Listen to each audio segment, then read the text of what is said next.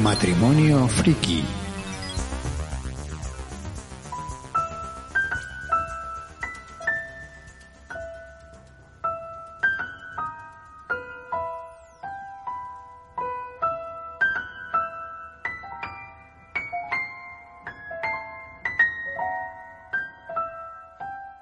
Hola y bienvenidos a un nuevo programa de Matrimonio Friki. Yo soy Juanjo Y yo soy Sonia. y hoy por fin, por fin venimos con el quinto libro de Harry Potter, Bien. Harry Potter y la Orden del Fénix. Por fin, llevamos un mes sin grabar. Mm, sí. No tenemos perdón. Mm, Bueno, no tenemos tiempo, más bien. Bueno, no, entre tiempo, COVID Sí, y hostias en vinagre. sí. Eh, la cuestión, como creo que ya dijimos, lo vamos a partir en tres partes. Vamos a hacer en tres partes este libro, que es el más largo de todos. Sí. Y hay mucha chicha. Mucha. Ahora mismo lo vamos, vamos a destripar hasta el capítulo 13, Ujú. que en la película es nada y menos. Sí, en la película es media horita. Menos, creo, no sé. Mm, Más o bueno, menos. de hecho, yo diría que un poco más, pero bueno, sí, para el caso ronda la media hora, sí. Y, y es una vez más, mm, bueno, da igual. El Es libro una- está mal adaptado Sí. de narices a la peli. A mí no me gusta cómo está. O sea, para mi gusto, o sea, aquí es donde ya del todo, del todo, más cosas se han comido y más cosas han cambiado. ¿Pero por qué? Pues porque llevan comiéndose cosas y cambiando cosas desde el libro 2. Ujú. Entonces, claro, es imposible que llegados a este punto, de repente se puedan volver a sacar de la manga ciertas cosas, Sí, cuando ya no te las han puesto. Porque varias cosas de las que salen en este libro se han ido manteniendo a lo largo de toda la historia eh, contada en, en- en los libros. Entonces, claro, eh, entiendo que se lo tengan que inventar. Y otras cosas te las dejen a tu imaginación. O sea, porque el, el ser humano tiene tendencia a rellenar los huecos que no te explican dándole o que no te exponen, ¿no? Dándole una explicación coherente. Entonces, si algo hay en la película que no, tú lo rellenas. sí. Y de eso también se, se aprovechan un poquillo. Bueno, pues vamos a empezar porque hay mucho de lo que hablar. Vale, pues empezamos eh, en Private Drive. Vale, empezamos capítulo 1. Sí. ¿Sí? Eh, en la película, en la película directamente se ve un Harry Eh, en, en un parque, ¿no? Ahí... sí, está en el parque. Y realmente hay cuatro cosas que le dice el primo porque tiene... mm, Ay, ¿qué pasa? ¿Llamas a tu mamá? Cedric, ¿quién es Cedric? ¿Es tu novio? Sí. Y se ve a un Dudley gilipollas ah, que se nota que es un matón. ¿Qué? ¿Vas a, a pegar a niños más pequeños? Tal. Y poca cosa más. No explican y en el libro una vez más y obviamente es muchísimo más extenso y entendemos muchísimo mejor la situación que está Sí. viviendo Harry entendemos muchísimo más am, por qué luego le echan cara ciertas cosas a los amigos por qué Harry está enfadado Eh, por Sí. ejemplo Didi No, no. Bueno, básicamente en este libro Harry se pasa enfadado todo el libro. bueno este es el libro en el que todos nos caen mal Sí. menos bueno, los gemelos Winsley Sí, y, algu- y alguien más. Luna y tal. bueno sí Luna Pero sí, en este libro pero sí, es como que, que todo el mundo está gilipollado perdido. sí, Sí, es el libro en el que dices todos merecéis una hostia con la mano abierta sí. Los Dudleys se burlan de Harry porque, bueno, Harry intenta ver las noticias. Porque cree que cuando algo pasa en el mundo Muggle, cuando es algo grave, y más que, bueno, él sabe que Voldemort ha vuelto y tal. Efectivamente, claro. Hay que recordar que en el, al final del libro anterior, él se enfrenta con Voldemort y sabe que Voldemort ha vuelto y que ha vuelto a reunir a los mortífagos y demás. Exacto. Entonces, como, como bien dices, él intenta ver las noticias, las noticias, vamos, lo que sería el telediario de toda la vida, eh, para ver si pasa algo. Claro, porque él está en el mundo Muggle. Y cree que en las noticias algo, algo aparecerá. Eh, y realmente, mm, los Dursley, claro, se burlan de, de él. No, no entienden qué coño hace él viendo las noticias cuando es para ellos es imposible que aparezca nada en, en las Sí. noticias. De hecho, también recibe el profeta Cada día. cada día, pero se limita a mirar la, la portada, porque cree, claro, él está completamente aislado, no sabe qué repercusión ha tenido todo lo que ha pasado en el mundo Magel. Y él, hay en el mundo Magel, en el, mundo, mágico. sí. Y él cree eh, que aparecerá en portada cualquier cosa que... Y no, y se limita a mirar la portada. No se molesta en mirar dentro del, del periódico. Cosa que luego se lo echan... No es que se lo echen en cara, pero al menos se lo Sí. dice en plan... Es que la vagancia... La vagancia. También nos cuenta que va muchas veces a tomar té a casa de la vecina Sí. cosa que en la película tampoco se ve. Y que, eh, bueno, entabla una amistad, por decirlo de un modo, con, con la vecina. Y que allí pasa tiempo. Y sobre todo lo hace para no. para no tener que estar con los, con los Dudley. Sí. Dursley. Da- Es Da- que, Darcy, sí. es que eh, siempre me ha pasado, ¿eh? ¿Por qué le ponen al hijo un nombre tan parecido al apellido? Ya. Cabrones. Luego también nos cuentan que Dudley ah, en su casa miente. O sea, en su casa hace un papel y es como, sigue siendo como el niño bueno. Bueno, ha crecido, mm, Sí, ahora se es ha- un tiarrón. se ha transformado en un tiarrón, sigue siendo con sobrepeso, pero ha transformado un poco eh, la grasa en, en músculo y se dedica, pues eso, que ahí sí que la película lo deja entender mm, bastante bien, que se dedica a ir con los colegas como que es el cabecilla del que monta movidas y busca, pues eso, víctimas. Es un creador de bullying. Sí. Bueno, ya lo era. Ya lo es, sí. Porque en los otros libros con- ya, ya lo decía, que le perseguían él y sus, sus amigos le perseguían en el cole a Harry y tal. Pero si ahora está... Ahora ya con una edad, Porque pues es que encima más. en el, en el cole, bueno, en el instituto al que va, hace boxeo, que también lo explican. Exacto. Sí, Y que eso tampoco lo explican en la película. Entonces, claro, ya no solamente es que el tío sea grande y fuerte, sino que encima tiene, tiene esta técnica.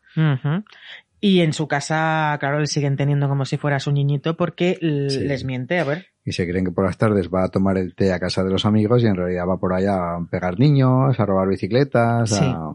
Luego Harry está en el jardín, donde pasa bastante tiempo por no estar en la habitación y tal, y se escucha una especie de explosión, que eso en la película tampoco se ve. No.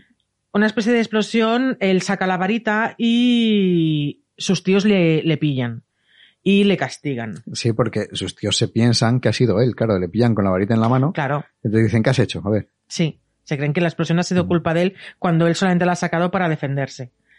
Recibe lechuzas, pero no llegan noticias de, de- de su mundo. Realmente son cartas bastante vacías, anodinas. También recibe cartas de, mm, ya lo diré, de Sirius, en la que solamente le dice ten paciencia Sí. y tal, pero no, no, le, no le cuentan nada.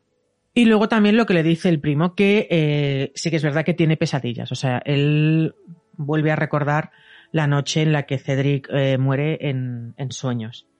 Y luego aquí es donde eh, empieza a mí a caerme mal Harry. Porque, sus, claro, en el libro tú lees sus pensamientos, ¿no? Y empiezas a ver como, ¿por qué no me dicen nada? ¿Por qué no cuentan conmigo? ¿Por qué no vienen a por mí? Yo, yo, yo, yo, ¿por qué a mí? Y empezamos a ver ese egoísmo y esa egolatría de, del elegido. ¿Vale? ¿Por qué si yo soy quien se ha enfrentado a Voldemort? ¿Por qué si yo soy el que os está liberando? ¿Por qué si yo soy el que se enfrenta siempre a todos los putos peligros? ¿Por qué me mantenéis al margen? Yo que soy, yo, yo, yo. Y ahí es cuando dices, es que eres tonto. ¿Habrá algún motivo? Digo yo. ¿Habrá algún motivo? Sí, para que te estén dejando ahí un poquito al margen, sí. O sea, es que aparte ni que Ron o Hermione hubieran hecho algo en contra de él alguna vez. Ya no digo los demás. Ya no digo Dumbledore, digo Hermione y Ron. O sea, mm, ¿en serio piensa que sus amigos de repente... O sea, es que de verdad hay que ser gilipollas. Para pensar que, que ellos no... Pero bueno. Después de, de que él escucha la explosión y saca la varita, sus, eh, sus tíos le echan la bronca y tal, y el tío se va. Y entonces sí que es verdad que se va a un parque, que es un poco, supongo, lo que han cogido en la peli. Hmm. Y, y el tío, bueno, pues está ahí, oye pasar a, a Sí. su primo y a los amigos. Y se esconde y tal. No, no, no se ve, o sea, no es como en la película que está él columpiándose y aparecen, que aparte en la película no es por nada. Pero allí, en un descampado, eh, con un columpio ahí en medio, es como, qué cosa más absurda. No es por nada. O sea, podrían haber montado un parque normal de niños dentro de una ciudad. más... Bueno, los ingleses son muy raros, lo mismo los parques ingleses son así. no, Hostia, no, creo, eh, no mira creo. que lo dudo. Pero vamos, que es bastante absurda esa escena Sí, si la extrapolas al, al- a la vida real. O sea, está hecho por y para la película, no... sí. Cuando al final Dudley se queda solo después de despedirse de sus amigos, eh, Harry ya pues eh, va con él y empiezan, bueno, empiezan a vacilarse, a vacilarse mutuamente. Y, y al final, bueno, la cosa va increciendo. Sí, bueno, eh, se insultan entre ellos. Sí. Realmente Harry ya ha llegado a un punto en el que ya no se calla delante Sí, de Dudley. sí, ya está hasta las está hasta narices. las narices. De hecho, hay un momento en el que piensa, cuando Dudley está con los mm, amigos así fanfarroneando y tal, que le encantaría usar la magia contra ellos, pero no lo hace, obviamente. Ujú. La cuestión es que llegan a un punto que aparte ahí es justo también después de que le dice ¿Qué, ¿quién es Cedric, tu novio? tal, Sí, que, que ya Harry pues explota y saca la varita. Saca. No con intención de usarla porque sabe que no puede, pero sí que saca la varita. Y que es lo único que realmente a Dudley le da miedo. efectivamente. Y, y ahí sí que es un poco como en la peli, porque en la peli también justamente Sí. les pillan con, con la varita ahí. Y Pasa que no es un túnel, es como más un callejón. Sí, Lo que entiendo yo en callejón la- en el también, libro. sí. La cuestión es que cuando ya está con la varita en la mano y está amenazando a su, a su primo, es cuando se va poniendo todo oscuro, cuando de repente empieza el frío. Y, y entonces su primo está, Harry, ¿qué haces? ¿Qué haces? Claro, Sí. su, su primo se caga vivo. Otra de las cosas también que deja bastante claro el, el libro es que en ese momento mm, Harry siente odio. Sí, que es un sentimiento muy potente, muy fuerte y que aparentemente Harry nunca había sentido anteriormente. O sea, a pesar de que la familia le había tratado mal, a pesar de... Es como que Harry está, es más oscuro. Harry es más duro y, y aquí especifica que siente, que siente odio. Y a mí eso me parece algo a, a mencionar. Por eso, porque ha cambiado. O sea, Harry está en un momento, ya sea porque está más adolescente o lo que, o por las cosas ya que ha vivido o tal, está ya bastante más oscuro. No solamente en la ambientación, sino él, él mismo. Está como resentido, mm, egoísta, pues eso, sentimientos de odio, que también nos va a, a- nos está marcando ya cómo va a ser el libro. Muchísimo más oscuro que cualquiera Sí. de los anteriores. Sí. Cosa que en la película tampoco queda bien reflejado, pero bueno. La cuestión es que cuando están ahí, pues ya sí que aparecen los dementores. No ven nada. Sí. Y en el, y en el callejón este em, empiezan a, not- a- a- a notar que todo se oscurece, que, que- que algo pasa, pero realmente no, no ven nada. Y Dudley le pega un puñetazo Sí. a Harry. Y por eso le cae la, La la varita. Y Harry, cuando se da cuenta de lo que está pasando, Sí. le, le grita a Dudley que no abra la boca. No abre Sí. la boca por nada. Porque, claro, si es un dementor, mm, por la boca muere el pez. O sea, oh Dios mío. La verdad es que da, da miedo, ¿eh? Tú estás leyendo ese, ese inicio y, y da miedo. Sí. Da miedo a dos chavales, que todo se oscurezca, que tal. Eh, consigue recoger la, la varita. Eso, bueno, eso es bastante parecido a la, a la, a la película. Eh, suelta el espectro patronum, casi no puede, eh, piensa en Ron y Hermione para que le venga la, Sí, la un alegría. pensamiento positivo y tal, sí. O sea, no le sale a la primera, sino que, pum, tiene que eh, intentarlo. Y entonces socorre a, a Dudley, que, bueno, lo- también manda el aspecto patrono para él, tal. Todo vuelve a la normalidad y aparece, aparece corriendo la vecina.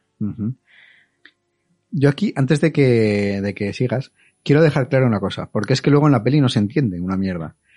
Realmente su primo cree que todo lo que ha pasado lo, ha hecho Harry Sí. y lo entiende por, y en el libro queda claro que lo entiende así. Luego en la peli resulta que cuando ella está en la casa y le pregunta a su, su tía "Eh, ¿quién ha sido? y él señala a Harry, dices ¿por qué? Sí, ¿Por qué? Pero si es que has visto perfectamente que él no ha hecho nada. sí, En cambio en el libro no, en el libro sí que, sí que te Claro. quedas con la impresión de que su primo tal cual. cree realmente porque claro, lo último que él ve es a Harry con la varita en la mano, totalmente mosqueado y amenazándole a él. Sí. Pero es que lo que no queda clara en la película es que los dementores no son visibles para los, Para los muggles. muggles, efectivamente, Es también. decir, Dudley solamente está ahí flipando viendo a Harry mover la varita como si no hubiera nada más alrededor. Efectivamente. Que estuvieran ellos dos solos. Y por eso cuando se, oscurece y empieza a... Le, está- le dice, ¿qué estás haciendo? Y aunque Harry le dice que no soy yo, que yo no estoy haciendo nada, el otro no se lo cree, porque lo único que tiene magia para Dudley ahí en ese momento Claro, es Harry. Ujú, Y lo único que puede hacerlo es Harry. Y yo creo que efectivamente en la película no queda claro, porque incluso cuando más adelante está el juicio, cuando aparece la, la vecina, es que lo dicen muy como de refilón y no queda claro tampoco. Ahí que, que, que no lo... Bueno, pero cuando lleguemos ahí lo volvemos a explicar claramente. La vecina que llega es la misma con la que Harry ha estado tomando el té. Y entonces Harry guarda rápidamente la varita y, Y ella... es la misma, perdona que te corte, y es la misma que lleva años Sí, cuidando a Harry, porque cuando hablamos en los primeros libros, de hecho en el primero me parece que es cuando, cuando lo pone, que, que normalmente dejaban a Harry cuando ellos se querían ir al zoo, Mm, al, al sí. cumpleaños, a celebrar el cumpleaños de Dudley, le dejaban ya con una vecina. Lo que pasa es que justamente en ese primer libro pues no podía porque la vecina no estaba no sé qué, no me acuerdo muy bien qué, qué pasaba. Mm, Y ya era ella. sí. Sigue, sigue. Sí, sí. No, ahora ya entramos en el capítulo 2 y la vecina empieza a decir que va a matar a Mundungus, que va a matar a Mundungus, que maldito sea el Mundungus, Sí, que o cuando se entere Dumbledore verás Mundungus. claro. Y Harry, eh, Mundungus, Dumbledore, Dumbledore, sí, mi, es como mi vecina, ¿esto qué, qué, qué pasa aquí? una mujer que conozco desde que soy pequeño, Sí, que eh, es de lo más anodina, que lo único que tiene en su casa es un es un poco especialita, pero poco más. sí, porque Y tiene un montón de gatos y tal, sí. Sí, y resulta que conoce a Dumbledore. Mm, claro, a él se le rompen un poquito los esquemas. Y eso a mí me parece muy gracioso en el libro. O sea, Mm. después de toda esa tensión de, Sí. oh, Dios mío, ¿qué va a pasar? Eh, está a pun- tú sabes, porque tú como lector sí que ves todo lo que está pasando. Eh, después de esa tensión, a mí ese momento me parece como muy de relax para mm, reírte un ratito. Sí, sí, porque es que la verdad es que la, sí, esas escenas son, son muy divertidas. Porque aparte está todo el rato, no guardes la varita, chico, no guardes la varita. Sí. Ay, te mentores en Little Winnie.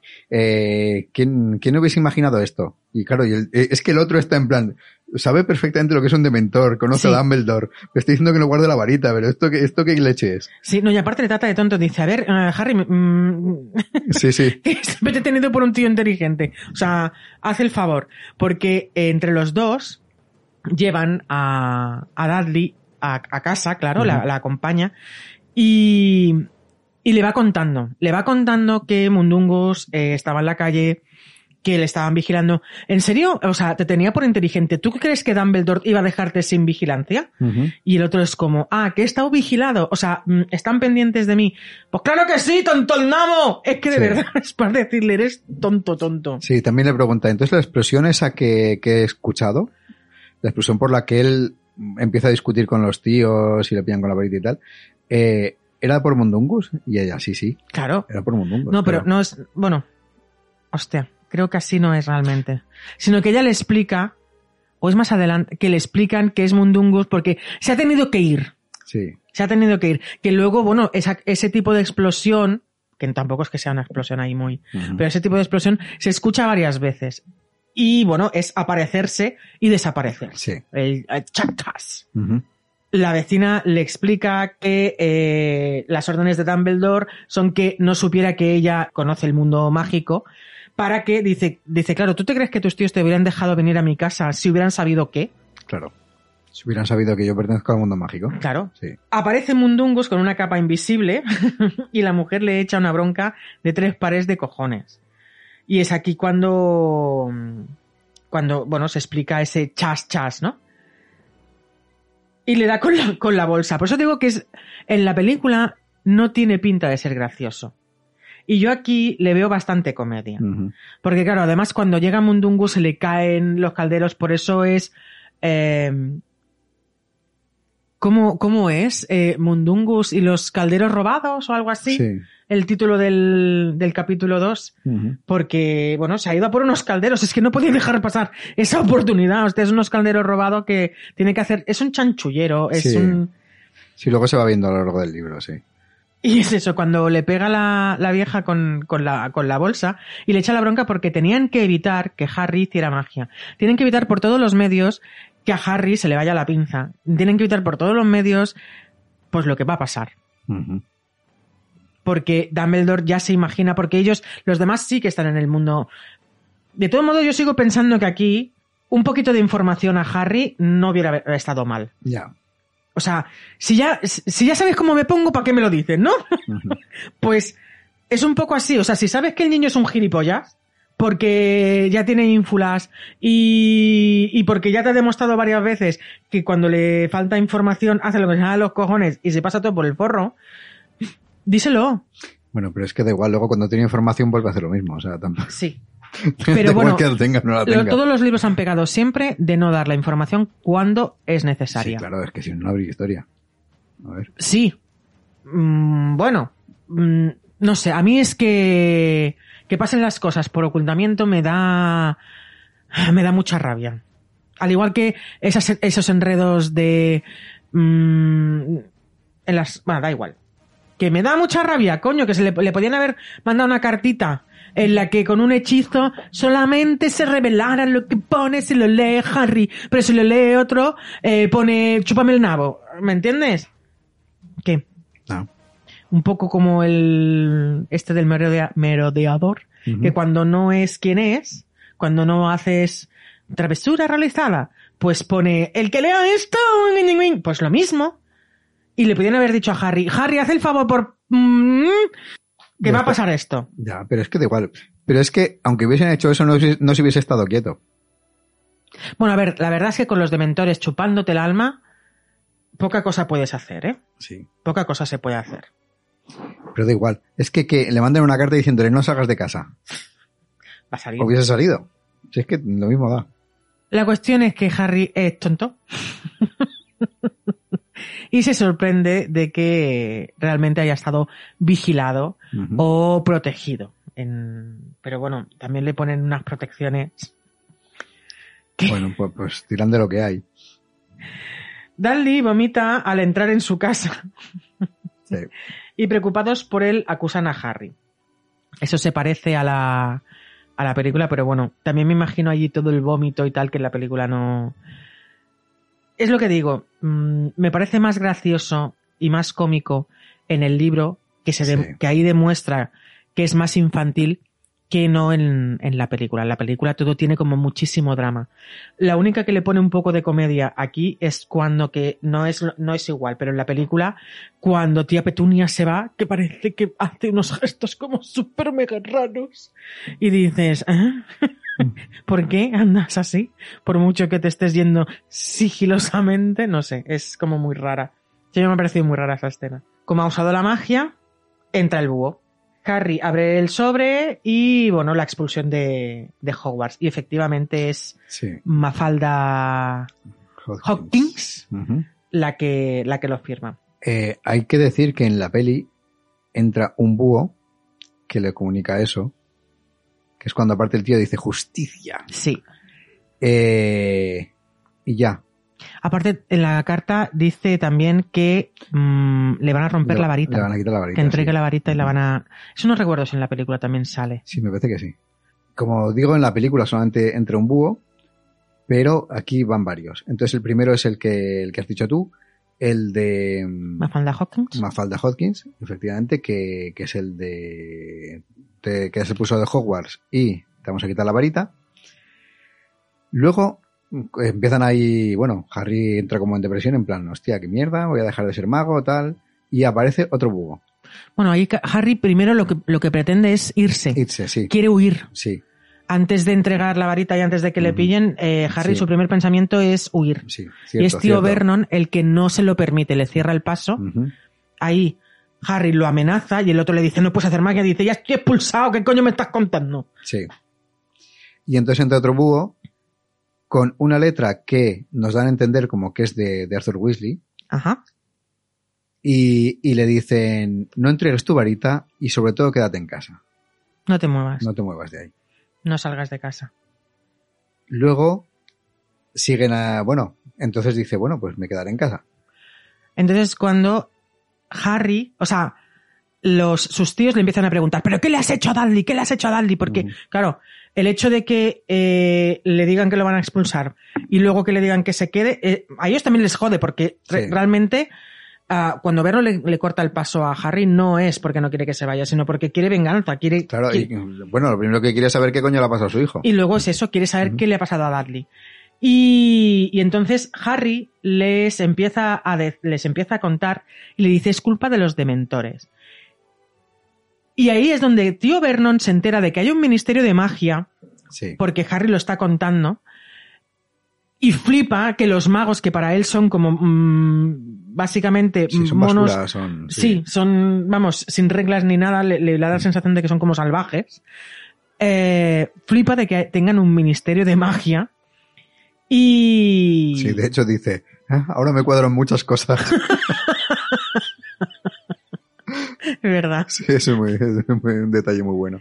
Y cuando dice lo. Describe lo que sintió con los dementores, porque, porque es verdad, lo que sint- ah, la descripción de lo que siente con los dementores la hace Dudley. Sí. Y tía Petunia, entonces es cuando dice Azkaban. Ujú. De mentores Azkaban y nos damos cuenta de que tía Petunia es hermana de su madre. Sí. O sea, mm, es una de las veces que más importancia cobra el hecho de que efectivamente tía Petunia, por mucho que quieran ocultarlo, por mucho que quieran hacer parecer que no, tía Petunia es consciente de todo lo que supone ese mundo al que ella no quiere reconocer y, y que ha estado en contacto y que su hermana es la madre de. Harry y que sabe más de lo que siempre ha querido admitir. Sí. A mí ese momento en, el- en los libros me parece además crucial. Sí. sí, porque aparte esto es solamente el principio, porque es que luego durante la conversación hay algo más. Porque es que incluso sale el nombre de Voldemort porque Harry les empieza a explicar, sí, que los dementores son los guardianes de, de la cárcel maga, que, que tal. Y, y sí, lo que tú dices, tía Petunia lo sabe todo, ¿no? El- aquí el que más flipa, por cierto, es el tío. Sí, no, aparte que mm, el tío Vernon hasta ese momento todo lo daba como, "Ah", pero cuando es Petunia la que dice, la que lo, la que lo está diciendo, es el momento en el que se lo cree. Sí. Antes no. Antes Vernon está en plan, "Ah, te la estás inventando mamarracha, Sí. mamarrachadas, pero ahí sí. Y, Y luego sale- es cuando, perdona, No, sigue, sigue. No, y luego digo que es cuando entra otro búho, donde le informan de, de su juicio. Sí, sí. Uno interrogatorio, Sí, le dicen que de momento no está expulsado y bueno, que se, que se decidirá todo en la, en la vista que va a tener, sí, en el juicio. hay como, bueno, siguen con interrogando a Harry y tal, no sé qué, y a lo que le importa a tío Vernon, que ahí también me hace mucha gracia, y me parece muy buen punto también, porque la familia Dursley es como es, no han criado bien a su hijo, todo lo que tú quieras, ah, pero son una familia Muggle, es decir, a ti se te dicen que hay magia y ¿cómo te lo tomas? Es que realmente Sí. y lo que le importa a tío Vernon es, ¿pero tú le has dado lo su merecido? ¿Tú le has Mm. dado lo merecido a los dementores? Sí. Porque, claro, mm, su hijo está, está ahí y ha salido con vida, entonces a eso le importa. Y luego, por último, de todas estas cartas que llegan, hay una carta de Sirius que le vuelve a, a- a insistir a que no salga de casa. No sabe por qué han ido los dementores allí. A Harry le duele muchísimo la cabeza durante esto, estos días y en ese momento les cuenta además que como no, no lo sabe, no, no sabe darle otra explicación, cree que lo habrá mandado Voldemort a, a los, a los dementores y les cuenta a sus tíos que Voldemort ha Ha vuelto y cómo pasó y tal.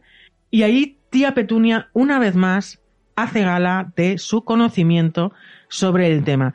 Se pone blanca, eh, realmente tiene miedo. Ella vivió la época de Voldemort. Sí.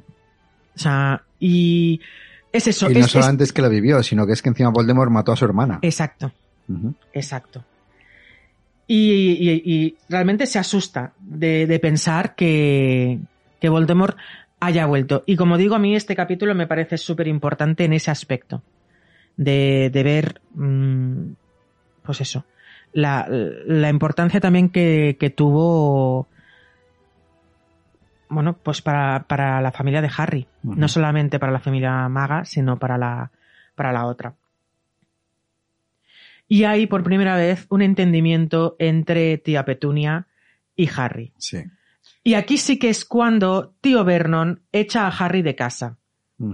Harry tiene las cartas, tiene las cartas en las que le dicen que no puede irse, y es cuando llega el quinto búho.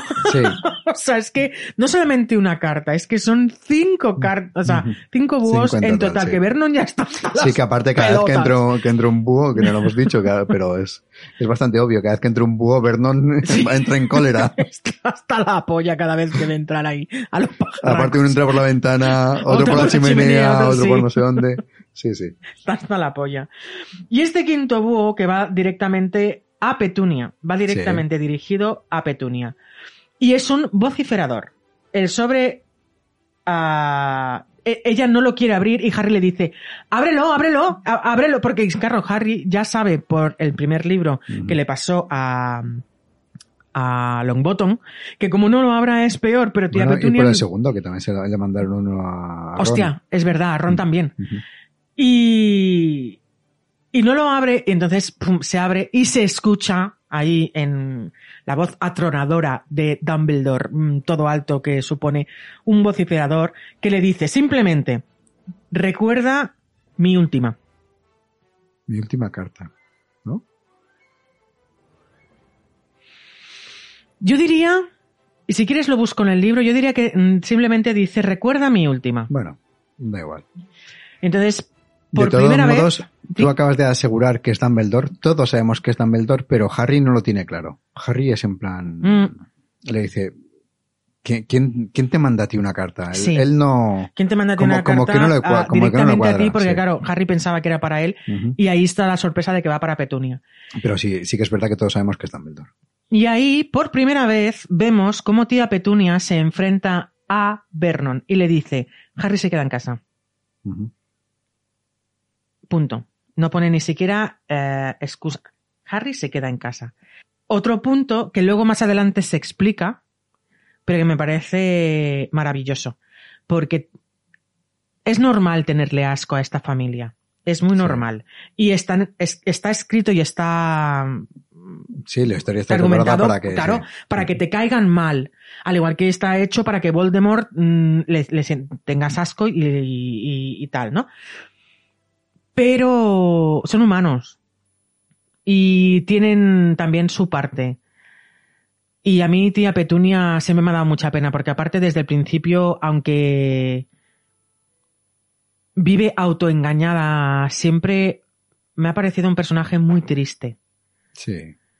y muy conformada con lo que le ha tocado porque no ha podido hacer otra cosa, pero no feliz. No sé si me explico.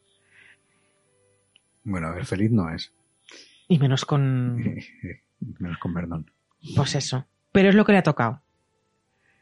Y me, a mí, tía Petunia, se me ha dado, me ha dado peñica, pero bueno. Y todo este rato para hacer los dos primeros capítulos.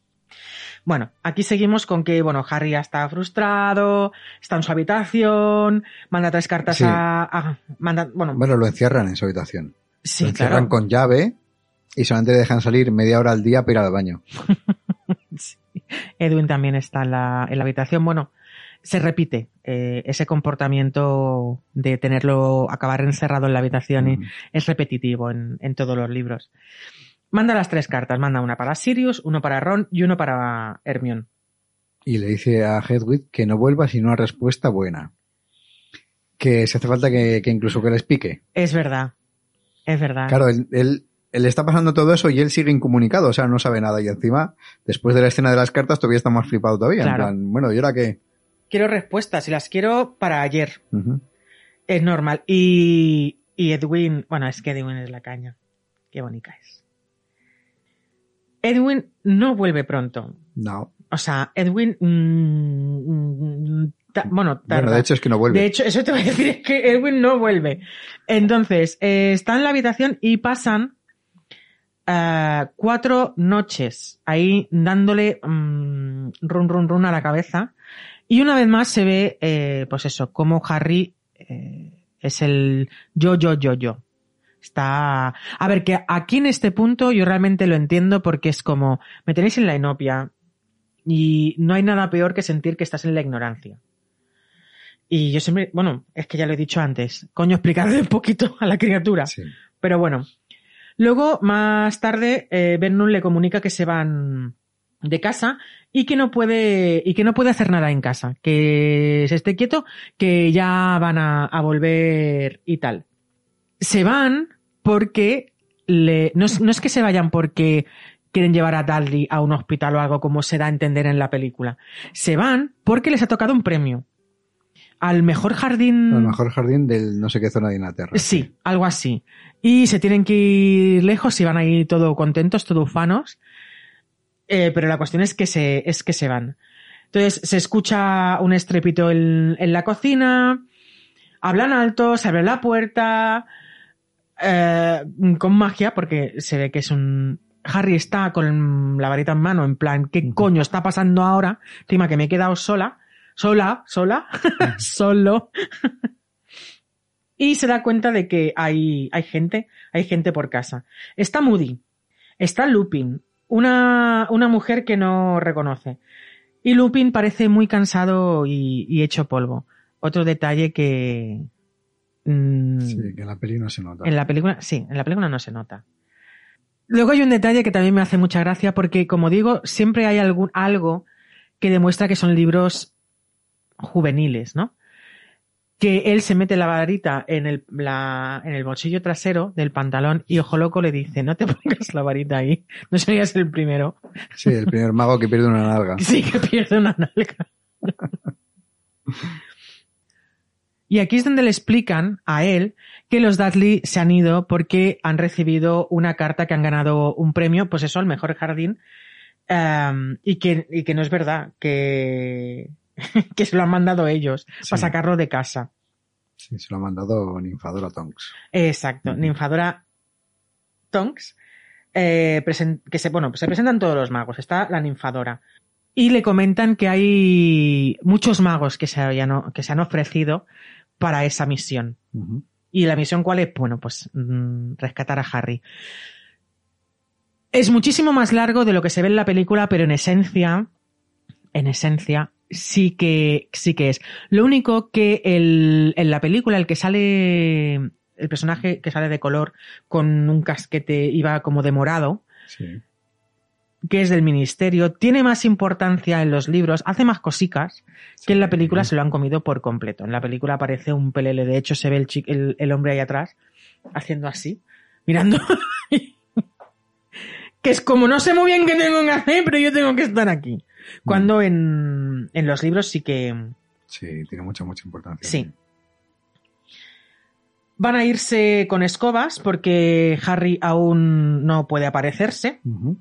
Eh, para aparecerse, por lo visto, hay que pasar un examen y aprobarlo y tal, porque no sería el primero que se deja medio cuerpo en un lado y otro en otro, o, o un brazo. Y esto lo explican aquí, y me parece importante que lo expliquen antes, porque luego en la, en el- la última película se ven cosas de estas.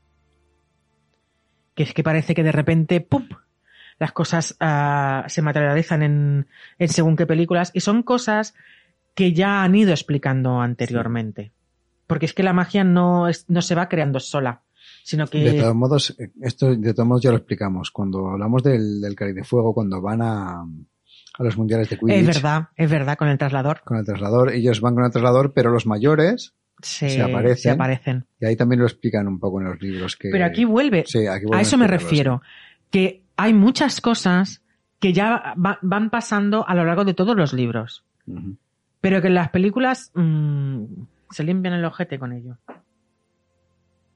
Tom se cambia el pelo y cuenta que es una morfomaga, puede cambiar su aspecto eh, y es algo que se nace con ello, no es una habilidad. Que eso es algo que en la peli se ve también, que cambia de aspecto, pero no explican el por sí, qué. pero no explican nada. Y, ella dice que sí, que... eh, bueno, ella puede cambiar su aspecto a... A voluntad, A o a estado de ánimo, que el estado de ánimo también le, le afecta sí. a su, a su aspecto. Y Pero que es algo que es eso, que hay magos que han nacido con ello y no se puede Y de hecho me hace mucha gracia porque le dice, a ti también te gustaría, ¿verdad? Te gustaría poder hacerlo para que, para hacer desaparecer Para hacer cicatriz. aparecer esa cicatriz. Sí, Y es un detalle muy bueno también. sí. Aquí hay varios hechizos domésticos, como el fregoteo, frego, fregotego, Fregotego. que hace el baúl, que. y. em, cuando. Además, cuando entra Ninfadora, sí que es verdad que comenta que la casa está. que está muy limpia, que, que eso es a- algo raro, que a esos magos le pasa algo. Y cuando entra en la habitación de Mm. Harry y ve que está todo como manga por hombro, mm, lleno de mierda, dice, ah, vale, esto es más normal. Sí, esto ya sí, porque me es que cuadra. encima, encima Harry lleva cuatro días encerrado ahí, Claro, que yo debe oler a muerto. que no ha limpiado. Cuando se van, Lupin le deja una carta a la, a la familia, le deja una carta a la a los a, a Vernon, perdón. Sí, explicándole pues eso que se han llevado a Harry y tal.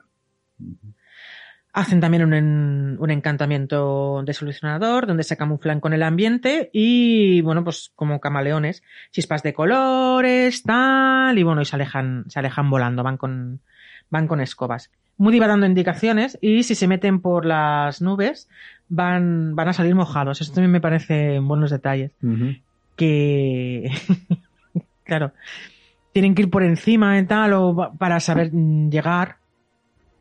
Mm, van muertos de frío, el trayecto es mm, lento, o sea, tienen, realmente tienen que pasar porque tienen que despistar, no van directos, tienen que ir, pues eso, despistando. Y cuando ya van descendiendo, Moody saca el aparatejo este de la luz de Dumbledore que se ve en la primera película que va Sí, absorbiendo la, la apaga luz. las farolas de la plaza que hay, que hay delante de sí. Aquí cuando llegan ah, hay una diferencia importante con respecto a la película y es que le dan un trozo de pergamino, Modi le da un trozo de pergamino que tiene que aprenderse eh, a memorizar lo que, lo que pone. Luego directamente eh, saca, bueno, prende fuego y, y lo quema tras haberlo, haberlo leído. Sí, y ese trozo de pergamino está escrito por Dumbledore, que es el guardián del secreto de donde está ubicada la guarida de la Orden del Fénix. Exacto. Entonces, en ese papel simplemente está la, la dirección, en ese pergamino está la dirección, y Harry, eh, Dumbledore es el único que el único puede, que lo puede revelar. revelar. De ahí la importancia que eh, tiene el haberlo memorizado. Porque. Y, ya no, y además él lo memoriza, pero no lo podrá decir. Claro. Solamente lo puede decir Dumbledore. Es que Efectivamente, me parece. Aun, aun con las peores de las maldiciones, no le podrían No decir. a nadie, menos a Dumbledore, Claro. dónde está la Orden del Fénix. ¿Dónde está la, la sede, la base, vamos? Entonces le dicen que eh, piense en ello y cuando, al pensar en la dirección, la, la casa, la casa aparece. Aparece. Lupin es el que abre la puerta y le dice que, que no se aleje. Y entonces, otra vez, bueno, pum, regresa a la luz al, a la calle. Bueno, Modi hace que regrese la luz a la calle. En la casa hay varias cosas con forma de serpiente, lo cual ya te va dando indicación de qué tipo de, de casa es. Sí. Que la casa es cojonuda, ¿eh? La casa es la hostia. La señora Weasley es la que los recibe, hay una reunión de la orden. Le dicen que no grite, que no quieren que nada despierte. Sí. Ese ese es otro punto también que dices, mm, ¿qué tienen que despertar aquí en la casa? Lo llegan donde va a dormir y ahí están Ron y Hermione y empieza la, la explicación. Hermione le abraza y él ah, ahí hace gala de lo enfadado que está. O sea, a pesar de que Hermione tal, él les empieza a gritar, les empieza a recriminar, les empieza a decir, ¿por qué coño no me habéis contado nada? ¿Qué ha pasado? ¿Por qué me habéis mantenido en la inopia? ¿Por qué a mí? ¿Yo qué tal? Otra vez. Y Hermione le empieza a decir es que no podíamos, que no podíamos decirte nada, que no te lo podíamos contar, que Dumbledore nos hizo prometer que, que no te lo podíamos contar. Tío, céntrate, que no te lo podíamos contar. Es que de verdad, ahí entra en un bucle y la otra como disculpándose que no te lo podíamos contar. Y otra, porque va, va, va, que os costaba, porque va, va, que no te lo podíamos contar. Sí. Y no baja del burro, ¿eh? O sea, es como, tío, Edwin está ahí, obviamente, y Ron les dice que, que joder con el pájaro, que el menudo picotazos le, les Sí, pegó. incluso tiene una herida, ¿no? Me parece. Sí. Harry se vuelve a poner estúpido. Y aunque sí que siente alegría al reencontrarse con sus amigos, vuelve a estar en plan a echarles pullas. Y, y les está recriminando y pues eso. Un montón de rato. Sí, que mientras él estaba encerrado, tal, que ellos estaban haciendo cosas por la orden, cuando él podría haber hecho muchas cosas, pero claro, no le explican nada. Sí. Sus amigos mm, ya se lo, o sea, Ron y Hermione esto ya se lo imaginaban y, y- y ya, se, se- ya se- ellos ya sabían cómo se iba a comportar. Entonces yo creo que ahí Ron y Hermione ya estaban realmente preparados para todo el aluvión de mierda que les iba a soltar el otro. Les grita, les suelta toda su rabia. Eh, y Ron y Hermione piden perdón y repiten que las órdenes venían de Dumbledore. Sí. Y si ahí no lo entiende es que es tonto. Sí, la verdad es que ahí hay un momento, lo que has dicho tú antes, que es como un bucle de, Sí, pero ¿por qué no? Porque no podíamos, pero entonces ¿por qué no? Pero porque no podíamos, pero yo hubiese podido hacer cosas, sí, pero que no podíamos. Si hay un momento ahí que dices, niño, sí, ya, ya, coño. ya. Le cuentan todo, le cuentan, les explican lo que es la casa y que es la orden del Fénix y que no pueden ir a las reuniones. Y en ese momento, ¡clac! se aparecen Fred y George, Sí. que recriminan a Harry eh, que, que esté tan tonto. Que ya, o sea, ya está ahí, ya se le va a explicar, pues, pues, pues ya. También entra a Ginny y les enseñan las orejas extensibles. Y Ginny dice que no funcionarán porque hay un embrujo en la, en la puerta. Sí. Y también dice que Snape está allí. Cuando en la peli, por cierto, lo de las orejas extensibles, eh, aparece el gato, aparece Cruxas Sí, y la rompe y tal. Y no es así. y no es así. Las orejas es que no sirven. Es un buen invento por parte de los hermanos. Sí, pero le ha hecho un embrujo a la puerta de la cocina y no se puede escuchar nada de lo que pasa dentro. Ya está. punto. Claro, es que aparte sería absurdo que con una simple oreja extensible pudieran escucharlo. Mm. O sea, mm, De pero todos bueno, modos, sí que dejan claro que antes de ese embrujo ya se han enterado de alguna cosa. Sí, pero que les pilló la señora Weasley y entonces Sí. fue cuando dijeron, eh. Y se las requisó todas. Y aquí viene una vez más una parte súper divertida de los libros que en la película también se lo han comido. Y es Fleur de la Coeur. Sí. Fleur. A mí eso me hace mucha gracia. Fleur de la Cour tiene clases con, con Will. Comentan también lo que ha pasado con Percy. Mm, es verdad. que a mí lo de Percy me da mucha pena. Ahora está trabajando en el Ministerio de Magia y ha sido, as- ha sido ascendido. Como ayudante junior del Ministerio de Magia. Del ministro. Eso, del, bueno, vale, sí, del Ministro de Magia. Se ha enfadado con la familia, o sea, Percy ya no está con ellos. Y tuvo una bronca seria con sus padres. Y Arthur le, le dijo que no fuera tonto, que lo tenían allí solamente para espiar. Sí, pero que con lo y- cual pero se el otro más todavía. sí y termina yéndose a mí esta parte me da me da mucha pena porque es una cosa más sobre los hombros de los padres Winsley o sea em- es y ahí en la en la película no se le da ningún tipo de importancia No, es que de hecho toda la- todo el drama que hay en la familia. No, es que ni lo nombran. no Pero sí, sí, después de la aparición de, de Voldemort, y bueno, ya lo dijimos en el programa anterior también, bueno, cuando el Cáliz de Fuego, que, que, bueno, que a Percy le interesa su carrera sí y le interesa estar ahí lo más alto posible dentro del ministerio. Entonces él se alía con las ideas del, del ministerio, que son anti-Dumbledore y anti-Harry, Claro. y que Voldemort no ha muerto y todas estas cosas, cuando las evidencias, porque es que también aquí el pobre chaval un poco corto es, las evidencias dicen todo lo contrario. pero de todos modos es que bueno esto aún no se ha dicho pero el ministerio ha hecho un- un- una contrainformación Sí. con respecto a lo que dijo Dumbledore en su momento. Bueno, sí, sí se, sí se dice un poco también aquí, porque aquí en todo esto, cuando habla con Hermione Sí. y con Ron, también les dice, pero es que yo estoy recibiendo el profeta cada día y no pone nada. es verdad. Eso y no Hermione le dicho. dice, bueno, ¿cómo que no pone nada? ¿Será que no te lo estás leyendo? Claro. No, miraba la portada. Si va a haber algo importante está en la portada. No, haberlo abierto. Que ahí es que también es para decirle, eh, que eres tonto, vago y tonto. Porque le, Hermione se lo dice, dice haber buscado, porque hay varios artículos, porque, eh, mm, bueno, dicen que Dumbledore mm, está mintiendo y que no es real. Entonces, todo lo que habéis dicho no ha ser, o sea, todo lo que dijisteis en su momento no ha valido para nada. Pero Percy sí que cree en lo que dice el, el ministerio. Sí. Pero es que Cornelius Fudge, que es el actual ministro de magia, primer ministro de magia, eh, no lo quiere creer. Y no lo quiere creer y se ha puesto una venda en los ojos porque le supera, y eso queda muy claro en el libro, le supera el pensar que se puede repetir el horror que vivieron cuando Voldemort estaba vivo. Entonces es como, no lo quiero ver. Y si lo niego, no existe. sí, y no se da cuenta de que eso favorece, pero vamos, una barbaridad a todos los planes de Voldemort. Porque sigue estando en la sombra y porque de ese modo sigue pudiendo eh, trajinar y mm, malmeter y mm, conseguir adeptos de cualquiera de las maneras y hacer que desaparezca gente y hacer, bueno, pues todo lo que hace durante todo este libro y más allá. Sí.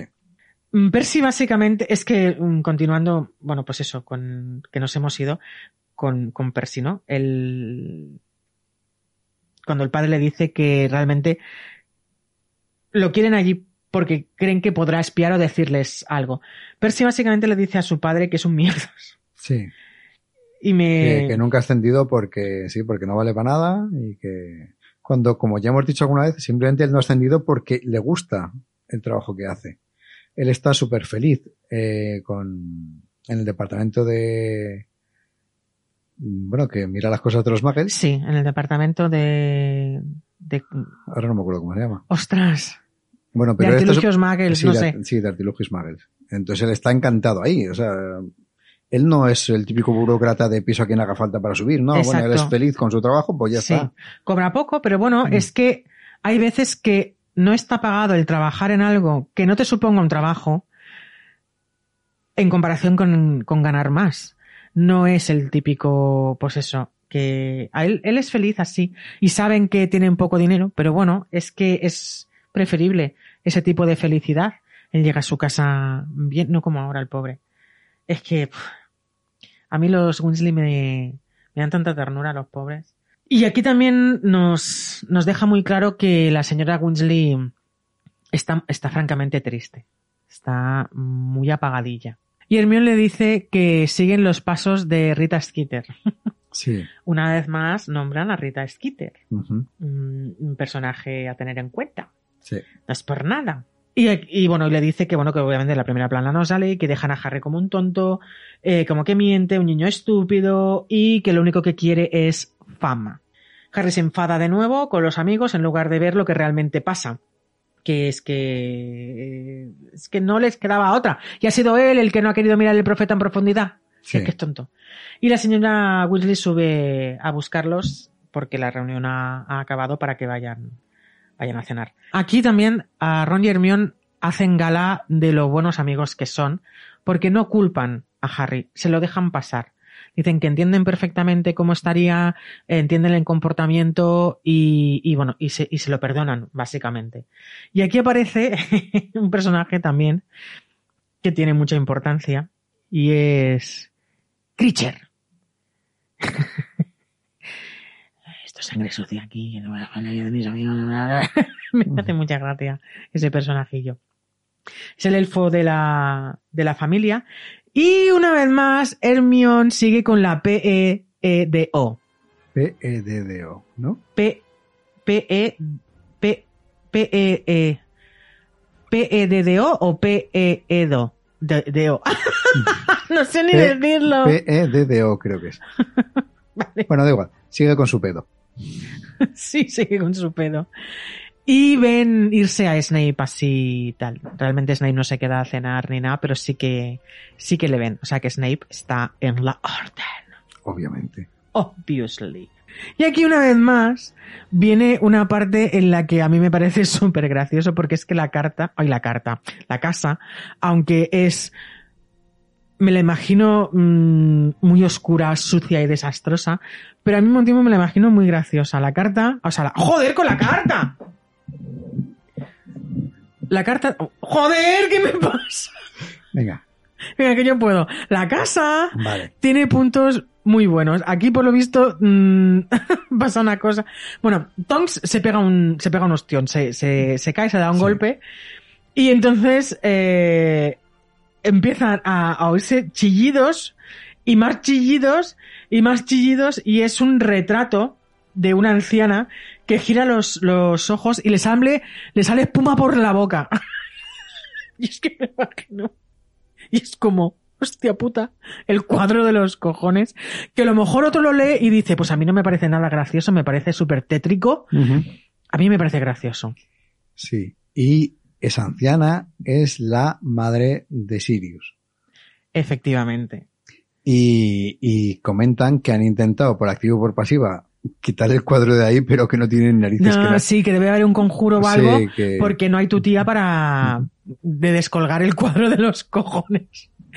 Les dice, le- aparte, la- este, el cuadro les chilla, iros de mi casa, ah, estáis infectando mi casa, porque claro, o sea, ahí te das cuenta de que si es su casa, por algo es.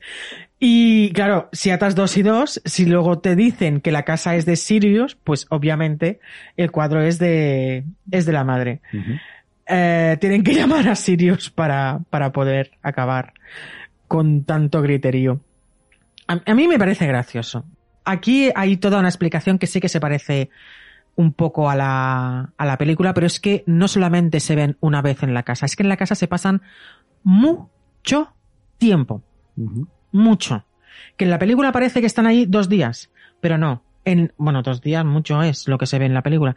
Se pasan meses, o sea, pensad, Hombre, meses no. coño, se lo han llevado de casa de los Weasley hasta septiembre no van al cole, pasan el cumple. Un mes. Porque, porque Harry ya ha cumplido. Pasan lo que Ah. es el mes de agosto, ¿no? Me parece. Bueno, pero no son dos días, o sea, es... Y aquí es cuando, bueno, pues Sirius le va contando que su casa está amargado, le cuenta que se la ha cedido a la, a la Orden del Fénix, que es de lo poco que ha podido hacer. Eso sí que lo explican bastante bien en, en la película, aunque se dejan cosas, pero bueno. También está Bill, el hijo mayor de los Weasley, que en la película ni se le ve, al igual que no se le ve a él ni se le ve a Flor de la Cor. Bueno, cuando entran a la, a la sala están recogiendo rápido las cosas de la, de la reunión para que no, bueno, para que no vean. Y hay una especie de montón de trapos que resulta ser Mundungus Fletcher, que está ahí dormido. La señora Winsley pide ayuda, o más bien ordena que la ayuden a todo el mundo, menos a Harry, que ya ha tenido lo suficiente. Eh, Mundungus ahí pues, se disculpa. A mí esta actitud que tiene siempre la señora Winsley de favorecer a Harry frente a cualquiera de sus hijos, Sí. me toca los... me mina la moral. a ver, señora, que sí, que Harry es como si fuera su hijo. Pero es que tienes más de un equipo de fútbol como hijo. No, no, no, no hay ninguno. No hay ninguno de los tuyos que te haga el mismo tilín que te puede hacer Harry. Es que manda narices. Que yo acepto que lo quiera. Me parece estupendo. Y de hecho, como si lo adoptara. Es que me parece súper bien. Pero no por encima de los que has parido. De hecho, aquí hay una discusión. Discusión. Bueno, sí, Discusión. dis- pues eso. entre, entre Molly y Sirius. Sí. Que realmente es un pelín más adelante, pero bueno, ya que ha sacado esto. Y, y Molly le dice a Sirius que le deja entrever que es un súper mal padrino, que no se preocupa por Harry y tal. Y el otro le dice que se mete en sus asuntos y que cuida a sus hijos y que deja a su, Exacto. a su ahijado en paz. Sí, le dice, Y- me perdona, pero no es tu hijo, Molly. Y le dice, y tampoco es, y no es James. Sí, y Molly le dice al otro, sí, que, que lo trata como si fuese su amigo, Sí. pero que no lo es. Ahí hay un, hay un, un pique por a ver quién quiere más a Harry. Lo cual es una tontería. Porque pueden querer perfectamente los dos a Harry. Pasa es que a mí sí que realmente, eh, me- por eso digo que en este libro prácticamente todo el mundo me cae mal. Pero es que esa actitud de la señora Winsley me lleva molestando desde el primer libro. O sea, no me parece justo que, bueno, ensalza a, a Harry por encima de sus hijos. Bastante acomplejado está Ron, Sí. como para que encima su propia madre, o sea, no, perdona, a todos igual, o sea, es simplemente eso, que me parece bien que lo quiera. Más gente debería querer a más niños, o sea, no me parece mal. Pero no, pero vamos, tiene a Fred y a George que son la puta caña, que son lo mejor de lo mejor del mundo. Y, y siempre es, no, Harry, tú no. Ay, tú, Harry, come, come. Oh, tú, Harry, ven, tú, Harry, la, la mejor cama. ¿Por qué? Ya. Pero bueno. Aquí también vemos que Sirius eh, se empieza a quejar de que él tampoco sale a la calle y que no. Sí, bueno, pero es normal. A él no le dejan hacer nada, ninguna cosa de la orden, ni mucho menos salir a la calle, obviamente, porque él sigue siendo buscado. Claro. Todo el ministerio eh, está en, bueno, está buscando al gran asesino Sirius Black. Sí. Sirius Black. Sirius Black. Eh, y además dice que tiene que aguantar que Snape se lo, se lo dice y, y, se lo- y que se lo hace notar constant- constantemente. Que por eso cede, cede la casa, porque dices de lo poco que puedo hacer. Es que, Ujú. claro, no poder salir a la calle, no poder hacer nada, tam- eso también tiene que ser muy frustrante. Sí, sí, tiene que ser duro, sí. Se dedican a limpiar la casa en todo este, este tiempo y aquí también hay momentos muy buenos, muy graciosos y también hay momentos de, oh Dios mío, esto tendría que haber salido en la película sí o sí. Porque mira, que te comas que limpiando, bueno, esto es un poquito más adelante, pero bueno, que te comas que limpiando las cortinas salen unos bichejos y que los gemelos se lo guardan en el bolsillo para luego poderle sacar un veneno de no sé qué, para poder hacer sus, sus gominolas y sus cosas, me parece importante porque todo el proceso de la creación de la- de la tienda Sí, de artilugios de Artilugios Winsley, efectivamente, no se ve, no se ve ni sabe de dónde sale. Simplemente en la película está allí, puff, y dices, cabrones, o sea, de verdad, mm, es un proceso muchísimo más largo y además súper interesante y que tiene su aqué y en cambio la película te lo plantan ahí y tal. Yo creo que deberían haberlo puesto, pero bueno, pero bueno, nos lo podemos comer. Pero la escena de Molly, que luego la, luego la decimos, a mí esa escena Sí, esa tendría que haber salido. yo creo que tendría que haber estado en, Sí. en las películas. Pero bueno. Fred y George hacen magia para todo, ahora que, ahora que pueden, que ya no están limitados Sí. por la edad y tal. Sí, porque ellos ya son mayores de edad. Y a veces meten la pata. Y eso también provoca algún momento así divertido. ¿Qué es lo que digo? Que son momentos que a lo mejor... Claro, es un libro súper tocho. Son 700 páginas ¿eh, del libro. Ah, bueno, que no todo lo puedas poner en la, en la película. Mm, aceptamos barco. Esto de que los mm, gemelos de repente todo lo empiezan... mm, vale, aceptamos que... Pero realmente está gracioso porque tienen importancia. Todos los personajes que salen tienen su importancia y tienen Todos, su aqué. sí. Y el hecho de ver que ya no tienen eh, esa prohibición, eh, esa limitación para los menores al usar la magia y que, bueno, pues ver cómo es el proceso. Que yo imagino pues que, que todos es igual como quien te eh, empieza a conducir, ¿no? En, en- nuestro o todo tiene un aprendizaje. Y me, jode que se lo hayan comido. Es que, pero bueno, yo entiendo que a lo mejor tendrían que haber hecho tres películas de aquí, pero bueno. Se, se crean situaciones graciosas con la, con la comida. Y aquí es cuando creo que es Molly la que le cuenta a Sirius que parece que hay un Bogart en una de las habitaciones y, y otras cosas en las, en las cortinas. Ujú. Tom se transforma para diversión de, de todos, hablan de los gnomos que los quieren de su, de su parte. Los, los gnomos que están en. No los duendes del Sí, jardín, no sino los gnomos que están en Gringotts. Pero que no están seguros. ah, Hoy seguros. seguros porque. Eh, bueno, Sí, son muy porque todo, suyos. todo- sí, y que todo depende de lo que de Voldemort les prometa. Claro, Que si Voldemort les promete una vida mejor que la que pueden tener con ellos, pues sí. que se irán con ellos. O sea, que se irán con Voldemort. Sí. Eh, Mundu- Mundungus está ahí cenando. O sea, Mundungus, que es el personaje este que al Sí. principio sigue estando allí. En las películas se le ve como de refilón y es una cosa como que Sí, bueno, pero es que en la película directamente es que ni no ha pasado nada de lo de, por eso. de lo del principio, o sea que. No, no, por eso. Y- sí que aparece, y por pero cierto, ah, Molly está mosqueadísima con él. Sí. Hombre, ha dejado a Harry Claro. sin protección, o sea, casi lo mata. O sea, si fuera por ella, una mierda que estaría ahí el Mundungus. Pero lo tienen que mantener porque es un personaje que se mueve muy bien por los bajos fondos. Y entonces les puede decir mm, varias cosas.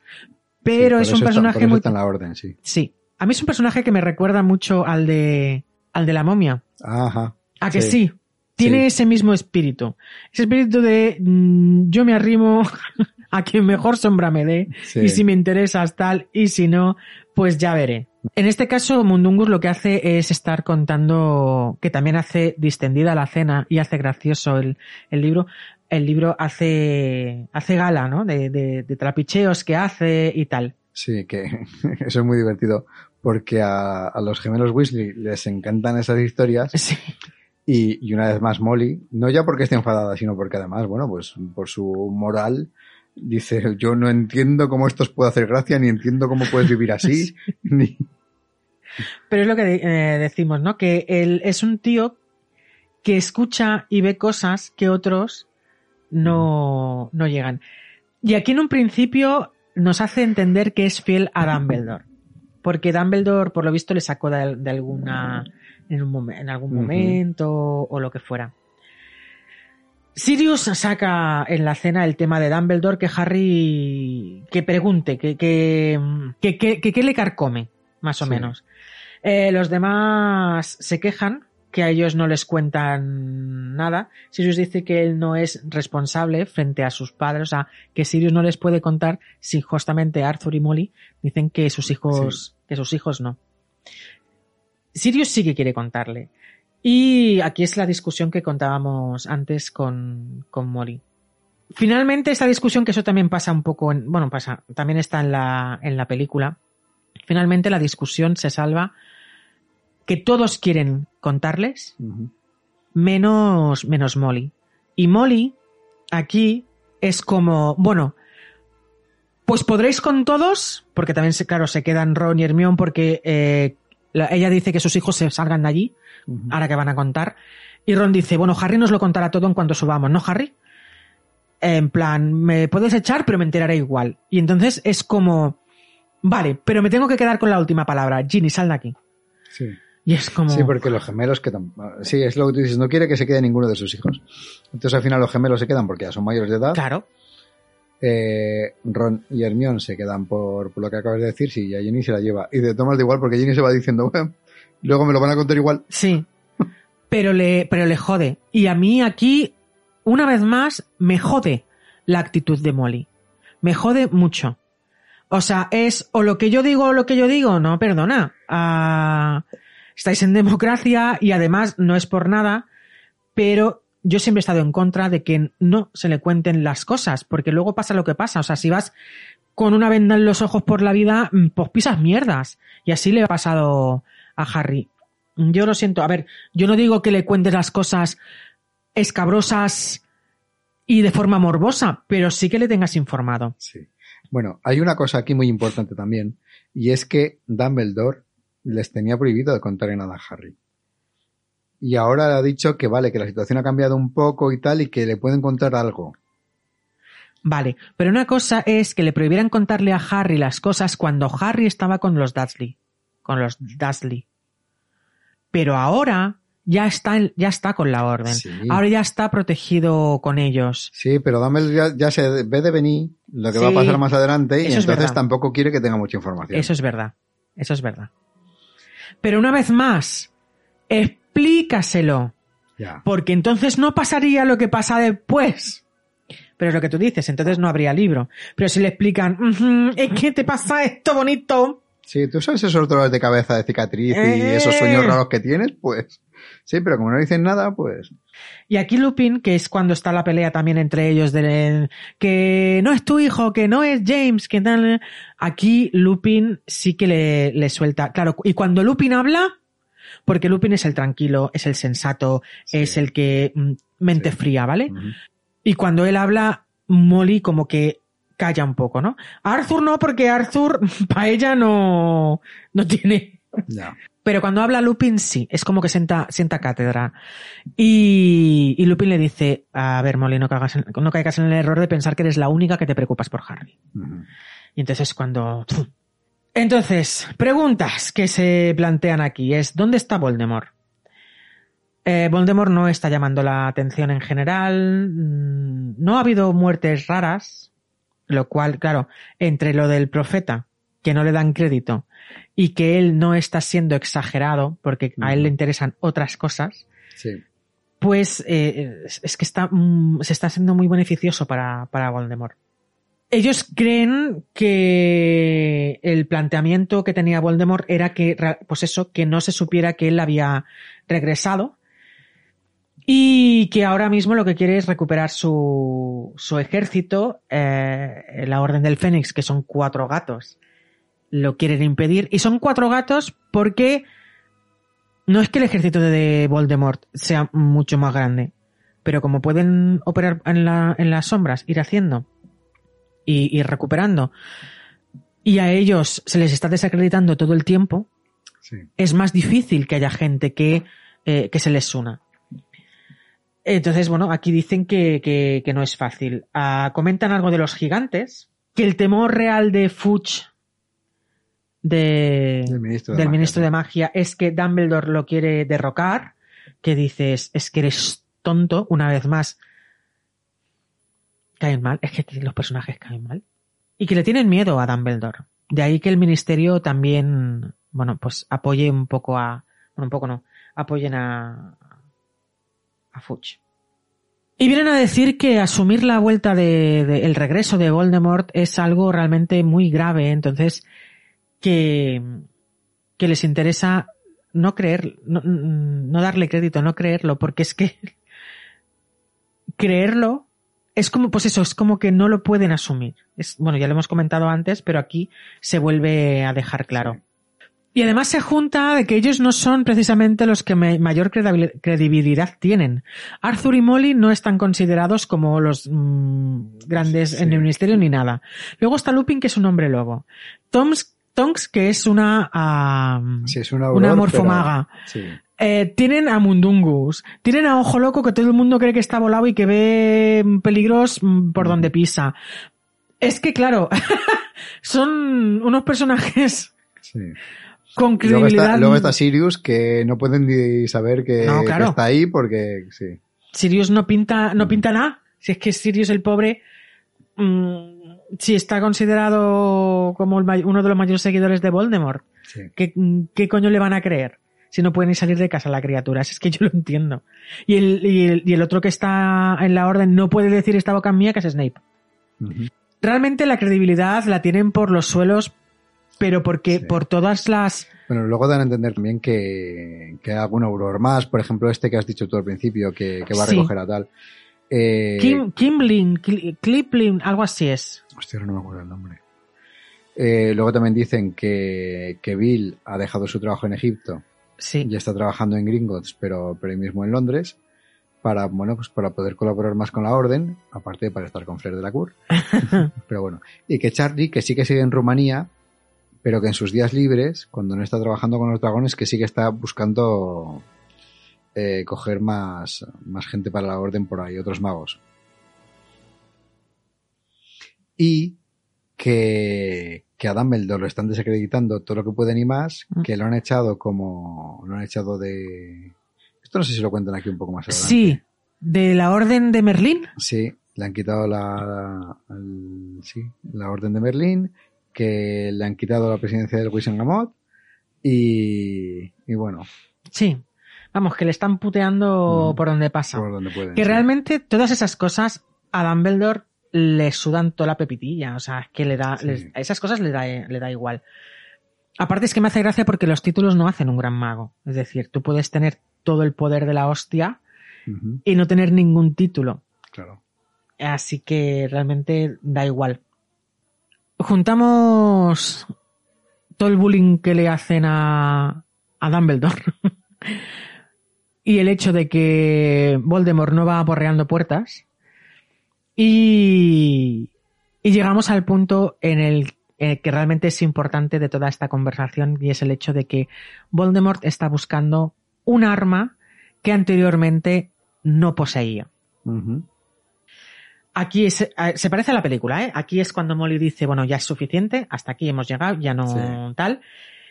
Y dice eso de que solamente falta que lo, que lo reclutéis. Y Harry dice, obviamente, que él quiere estar, estar en la orden y que... Y bueno, le, le rebaten que solamente pueden estar los mayores de edad. Sí. Pero bueno, Y ahí se lo rebaten todos, porque en la peli Sirius hace un gesto en plan, Sí. bueno, pues si quiere entrar, pero no, no, en el libro no, en el sí libro... hace un gesto como de orgullo, ¿no? De, "Ah, Sí. ya lo sabía yo, a mi Mm. Harry, ¿por qué tal?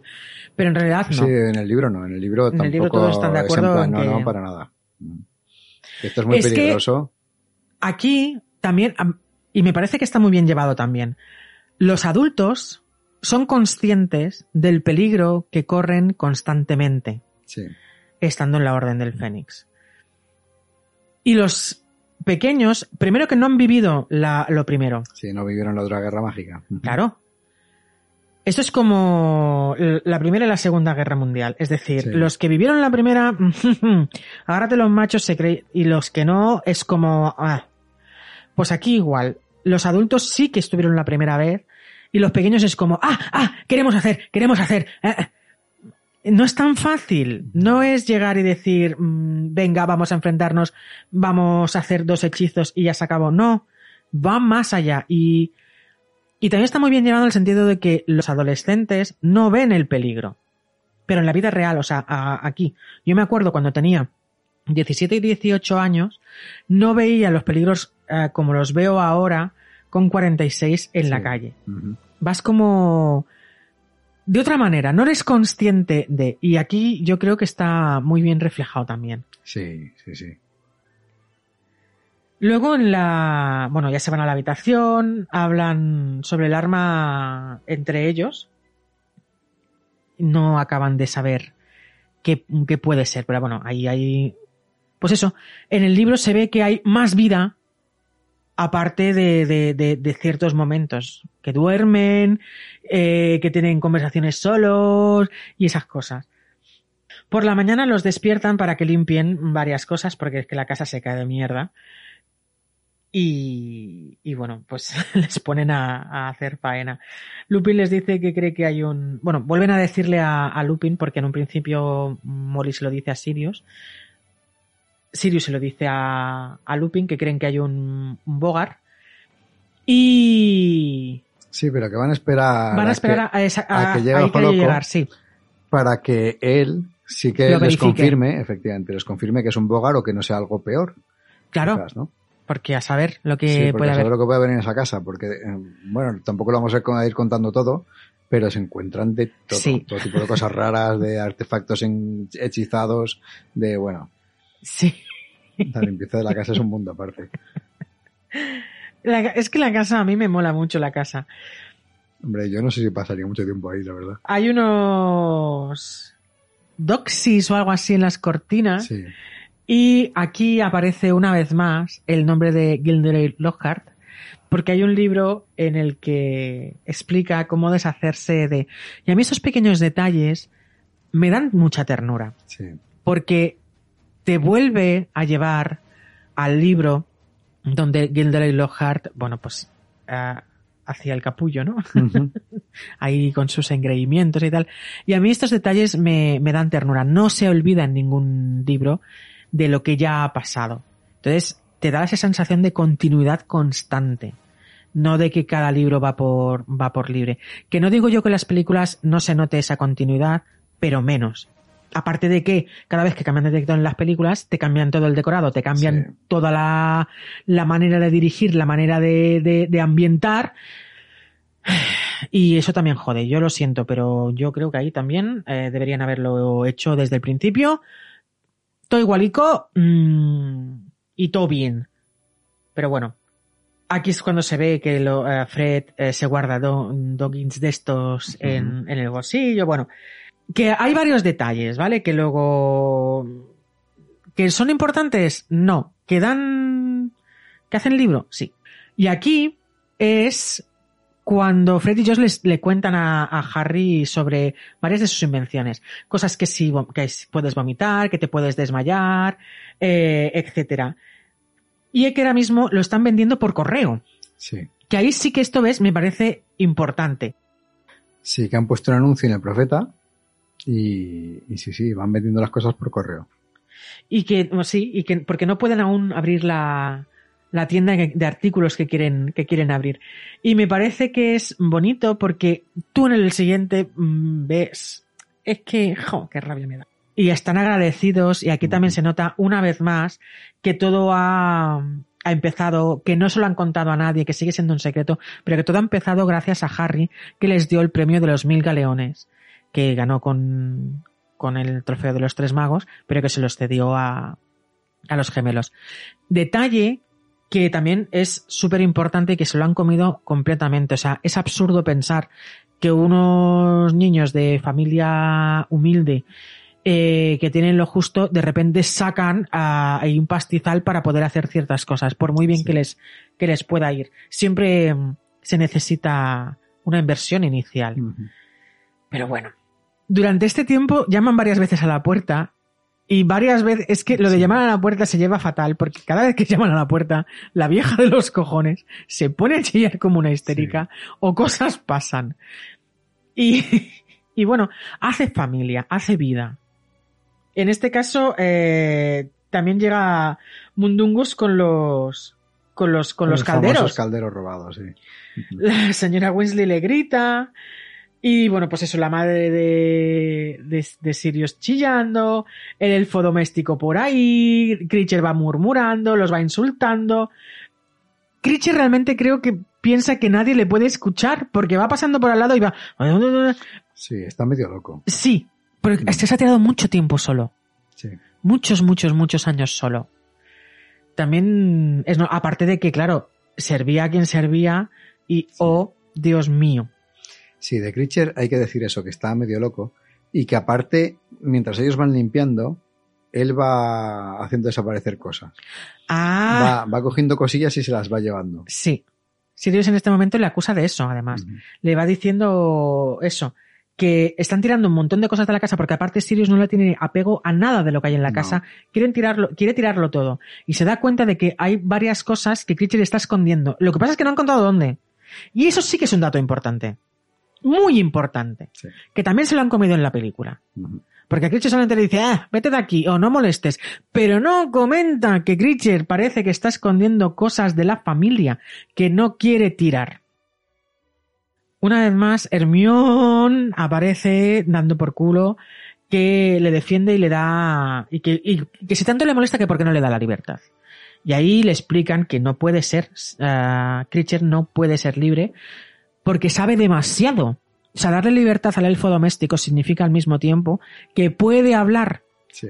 Y aunque en el libro anterior ya hemos visto que eh, la elfa doméstica del señor Scrunch, ah, señor Crouch, siempre digo Scrunch, Dios mío, del señor Crouch, ah, sigue, sigue siéndole fiel, incluso cuando la ha despedido y Sí. la ha... No todos No, no, es que no tiene por qué. tienen por qué. Efectivamente. Y, y aunque el deber eh, a, a la responsabilidad de la familia que han servido, yo creo que les viene eh, innato, que es un gen que tienen ahí, eso no quiere decir que Critcher, eh, y más en este caso, no sea más fiel a su ama que al que es ahora, que es Sirius. Entonces ahí entramos en un conflicto y, y dejan bastante claro por qué, por qué, por qué Critcher no puede ser libre. Y aún así, Hermione da por culo. De verdad, ¿eh? Aquí Hermione, yo con todo el tema de los elfos domésticos es como... Qué pesada eres. Y lo que queda, que ya, ya comentaremos más cosas que hacen este libro. Con los elfos. Aquí es cuando ven el tapiz con el árbol genealógico. Sí. Que en, que en la película lo hacen en Navidad, no sé por qué lo han puesto en... Pues porque todo lo juntan. Pero bueno. Pero sí, sí, es aquí. Sí, y aquí sí que es bastante, bastante parecido. Cuenta lo del hermano de Regu- Regulus que se hizo mortífago y tal. Y, y cuenta que, que lo mató Voldemort. Además. Algo, algo, en algo metió la pata o no sé qué y lo mata directamente Voldemort. Aquí también ven que Tonks es de la familia. Y, y bueno, que la, que la madre es su tía y sus primos y bueno, que son, que, que- que prácticamente toda la sangre limpia eh, está emparentada Sí, sí. Que están emparentados con, con Malfoy y que Bellatrix Lestrange es su prima. La verdad es que el árbol que tiene el, el- el hombre. Sirius, ah, bueno, es que realmente se parece a la película. Sirius acabó enfadado con su familia y se fue a casa de... Sí, de la casa- James. de- Ah. sí, la casa de los Potter. No, bueno, sí, de los Potter, es verdad. Es que iba a decir, claro, Lily no vivía todavía, o sea, se fue a casa de, de James. Y, y bueno, en realidad ahí ah, Sirius lo dice, es una casa ideal para hacerlo de cuartel general, porque está llena de embrujos. Sí. Y además es que pertenecía a un, a un seguidor Sí, de Voldemort, sí. entonces realmente es bastante, es bastante buen escondrijo. Y aquí es cuando también eh, está la conversación íntima entre Sirius y Harry en el que él le dice, "Ay, es que me gustaría acompañarte a, a la estación como, como perro y tal. Y Harry le dice que, que le gustaría vivir con él si... ah, Sí, sí, en la, En lugar de volver a- vista, exacto, le gustaría vista, vivir. Pues le impiden volver a Hogwarts. Eh, exacto. Aquí se ve que Sirius no las tenía todas consigo porque él sí que quiere que Harry viva con él, pero Sirius pensaba que Harry no querría vivir con él. Es un momento muy emotivo, es un momento muy, muy bonito Sí. en, el, en el libro. Luego aquí también hay uno de los objetos que es un, también es un detalle el- en el libro. Encuentran varios objetos y hay una, hay una caja como de, que, que la abren y les da a todos como sueño. Y se quedan Sí. ahí como, como letargados y tal, hasta que se dan cuenta que es la caja pum, y, y- y la cierran. ¿Que lo hace Ginny? ¿Puede ser? Si es Ginny la que se da cuenta, es que Mm. Ginny es la caña. Se tiran tres días en descontaminar el, el salón. Por eso digo que es, es que es, está en tiempo, ¿eh? Y aún así no parece que esté limpio. Es decir, lo han descontaminado. Ahora tú espérate que hay que limpiar. ¡Ja, qué mierda tiene la casa! También hay arañas, que aquí se vuelve a, a decir lo de, lo de Ron, que le dan, le dan las arañas, le dan mucho miedo. Y en el libro te da, te da a entender como que parece que están guerreando contra la casa En lugar de habitándola, ¿no? Sino que es una lucha constante con poder habitar la casa de una forma bien y, a gusto y tranquilos en contra de lo que la casa les quiere permitir. Ah, la verdad es que, es que está chulo, la verdad es que está muy bien. Sigue habiendo más idas y venidas, siguen habiendo más mm, timbrazos, la casa grita, Critcher, tal. Bueno, esto va ocurriendo, lo cual te da la, bueno, pues eso te crea la sensación de que el tiempo va pasando. Snape también va y viene. eh, incluso, incluso, una de las visitas es la señora, la profesora McGonagall. Sí. Que es en la también película. está- que también está en la orden. Es ob- obviamente mi profesora. Y bueno, y con el tiempo están ahí. mm, Al final se lo pasan bien. O sea, ya llega un punto en el que, bueno, están limpiando tal, pero están bien. Finalmente llega a la noche en la que al día siguiente, me parece que es un miércoles o así, está la vista de Harry. Dumbledore ha ido a dar instrucciones, fue por la noche, no vio a Harry una vez más. Y una vez más esto le sienta mal a Harry. De que por qué ha ido cuando sabía que no, que no Sí, le iba a veía. poder ver, sí. Bueno, llega el día en que tienen que ir al ministerio, a la vista o bueno, al juicio que le van a, que lo van a someter, ¿no?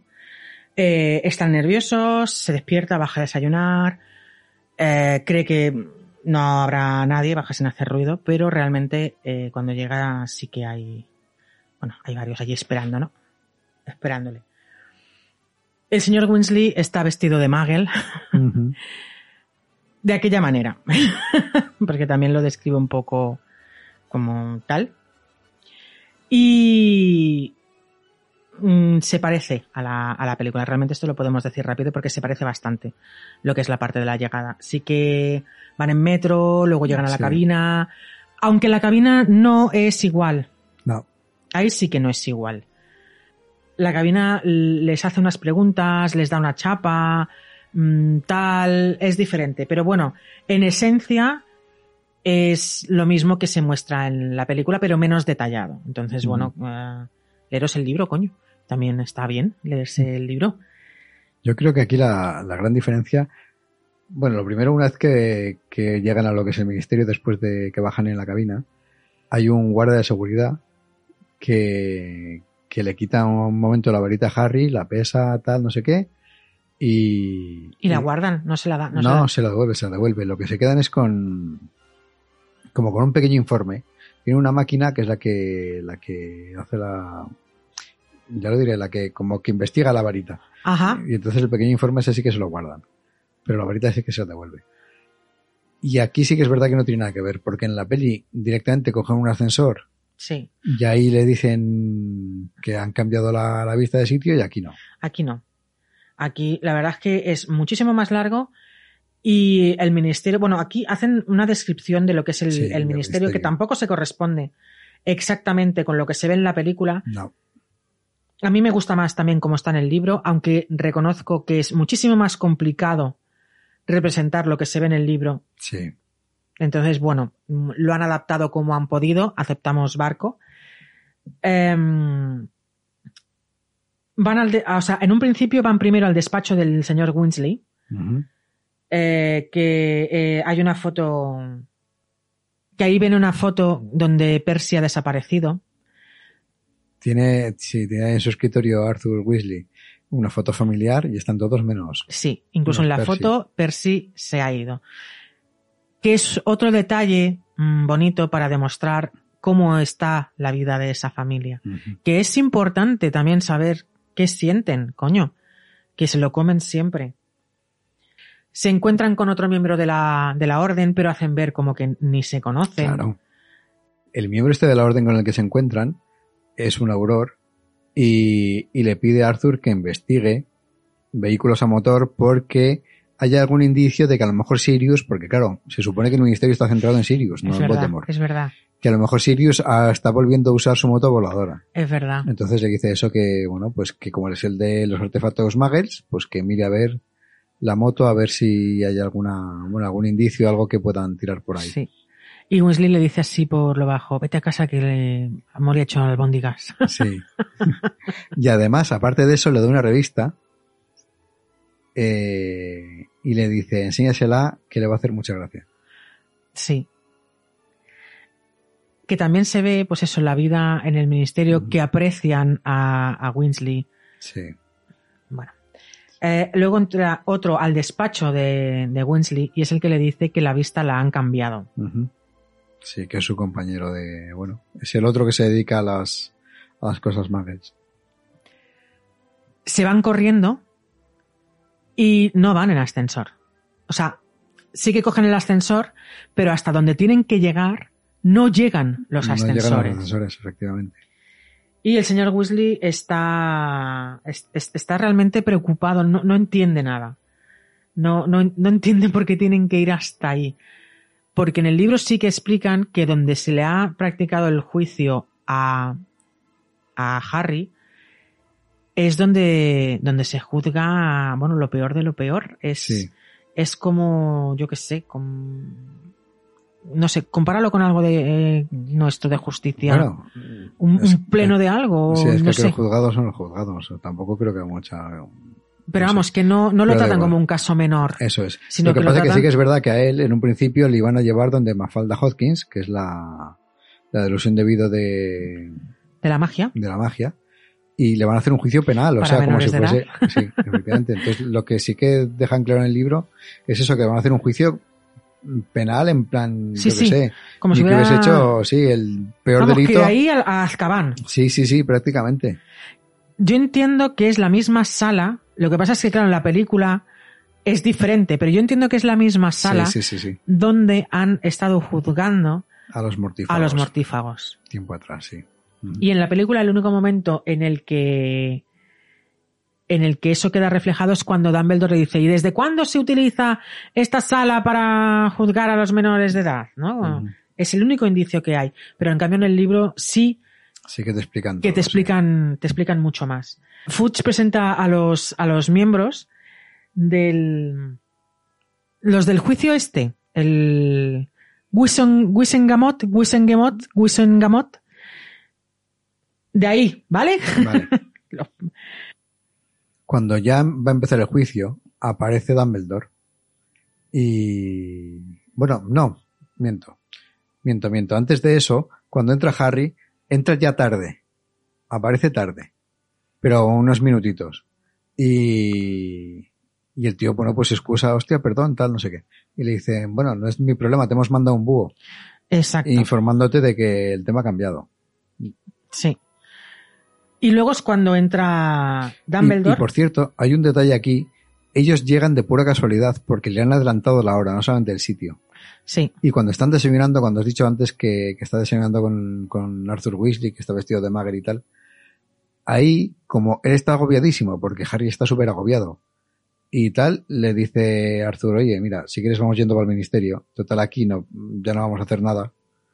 O sea, son varias circunstancias y casualidades las que hacen que... Las que hacen que llegue más o menos a tiempo. Exacto, Sí. las que hacen que llegue a tiempo. Y el que le dice, han adelantado la vista, se lo dice por lo bajini. O sea, realmente no debería habérselo dicho. Pero es que ese eh, está como in- infiltrado dentro de, mm, bueno, de, de los cercanos al, al Fuch. Dumbledore llega y lo describen como que llega súper tranquilo. Sí. Otra de las cosas que yo entiendo que, bueno, hacer un personaje como Dumbledore, representarlo en las películas, tiene que ser complicado y más también según tu carácter. Pero a Dumbledore en los libros siempre lo han planteado como una persona que no se altera por nada, que está tranquilo, que él va andando chino chano a los sitios. O sea, yo me lo imagino como a un pechón. Y en cambio, este actor lo, bueno, que es muy respetable, el trabajo que ha hecho, y no digo que haga un mal trabajo, pero no corresponde al Dumbledore que yo veo en los libros. Va como mm, rápido, mm, eh, va como alterado y está mm, mucho más nervioso de lo que yo creo que, que Sí. es Dumbledore. Sí. Lo cual también eh, hace que en las películas se me haga más difícil entender por qué no porque se le, se le ve que tiene sentimientos. En cambio, en los libros, a no ser que él te describa algo, no se le ve como que muestra al exterior sentimientos de ningún tipo. Siempre es como plano, tranquilo, sosegado, ¿vale? Es como sí, yo estoy por encima de todas estas cosas. Y en cambio, en las películas no. Pero bueno, eso ya son cosas mías también, ¿eh? Esa es mi opinión personal, que obviamente no, no está documentada en nada, ni está hecho en nada, simplemente es mi percepción. Y quien piense como yo, estupendo, y quien no, también estupendo, es completamente válido. Eh, a partir de aquí el juicio realmente transcurre bastante parecido a lo que es la, la película en rasgos generales. Sí que es verdad que cuando aparece la, la vecina, que Harry se sorprende de que esté allí, descubrimos que la vecina es una es- Squeer. Squir Ujú. y, y que bueno, que es del mundo mágico, pero no tiene magia. Que eso ya hemos dicho. O todavía no se ha dicho. ¿El qué? Que el conserje Sí, sí, sí, ya lo dijimos. también lo es. Es que ya, ya se me mezclan los libros, ¿eh? Ya se me mezcla el qué con el cuándo. Entonces, es, hay más de una persona de este estilo. Igual que hay magos que han nacido de padres muggles, pues hay muggles que no son más. Pero bueno, Sí. gente sin magia que ha nacido de padres mágicos. Y aquí hay más de una persona que hace preguntas. No solamente es Ambridge la que hace preguntas. Sí, ni, sí, bueno, es que aquí un poco la dirección la lleva el ministro de magia y sí, hacen preguntas varios. Ujú. Hay varias entradas y tal. Pero bueno, el... Y de hecho, hay un momento que me parece muy divertido cuando está contando toda, toda la historia. De repente hay alguien que le corta y le pregunta, perdona, eh, ¿has hecho un Patronus corpóreo? Es verdad. Eso es. Sí. Y aparte Harry encima está todo despistado y dice, ¿corpóreo? ¿Eh? Sí. sí, sí, de cuerpo entero. Y el tío dice, ah, sí, Sí, claro. sí, Como, como además, como si existiera de otro tipo. claro. ¿Sabes? Porque ahí también es descubrimiento para el lector. De que, hay Sí. más tipos de patronos. Y, y la tía se queda flipando. La maga esta se queda flipando y esto es un poco importante también para, para más adelante. Y, y sí, sí, claro. No es habitual que alguien de 16 años o de, bueno, sí, 16, ¿no? Tiene ahora, Sí. sí. Sepa hacer un Patronus. Aquí la, descri- la- se describe a, a Ambridge, que tiene la voz como cantarina y siempre dicen que se parece a un sapo. Sí. Aunque la actriz que hace de Ambridge en las películas me parece magistral. Sí. ¿vale? Me parece la caña súper bien interpretado, pero no todo, es, no todo es el físico, ¿no? Pero en los libros te la presentan como alguien que parece un sapo y que lleva un lacito en el, en el pelo que parece una mosca ahí, ahí Mm. plantada eh, siempre. Es, es muy gracioso también la descripción que hacen de, de ella. Aunque, ya digo, me parece brutal cómo la tía lleva el personaje ¿eh? en las películas. O sea, Sí. Chapo. A, a mi parecer, una vez más. En el juicio, bueno, como decimos, es bastante parecido a la película, pero sí que es verdad que se nombra otro testigo aparte, que es el es Dobby, que si es necesario también aparecerá, que testificaría. Sí.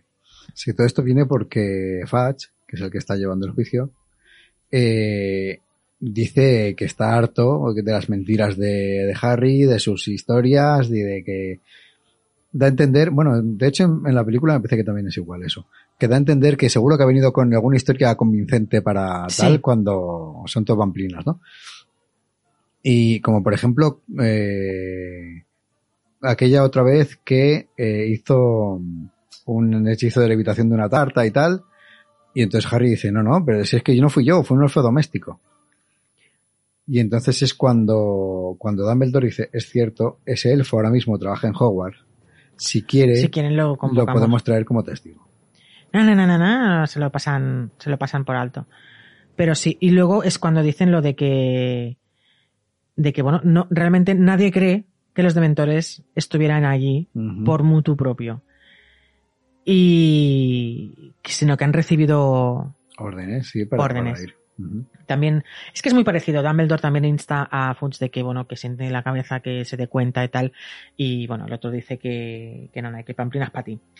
Y Dumbledore una vez más coge, se da media vuelta y se pira sin mirarle la cara a Cuando acaba el Harry. juicio, declara inocente. Sí, bueno, y- que como según la película no lo he dicho. Sí. Pero sí, evidentemente se vota y Harry sale indemne. Eh, va a poder ir al cole y, bueno, se retiran los, se retiran los cargos.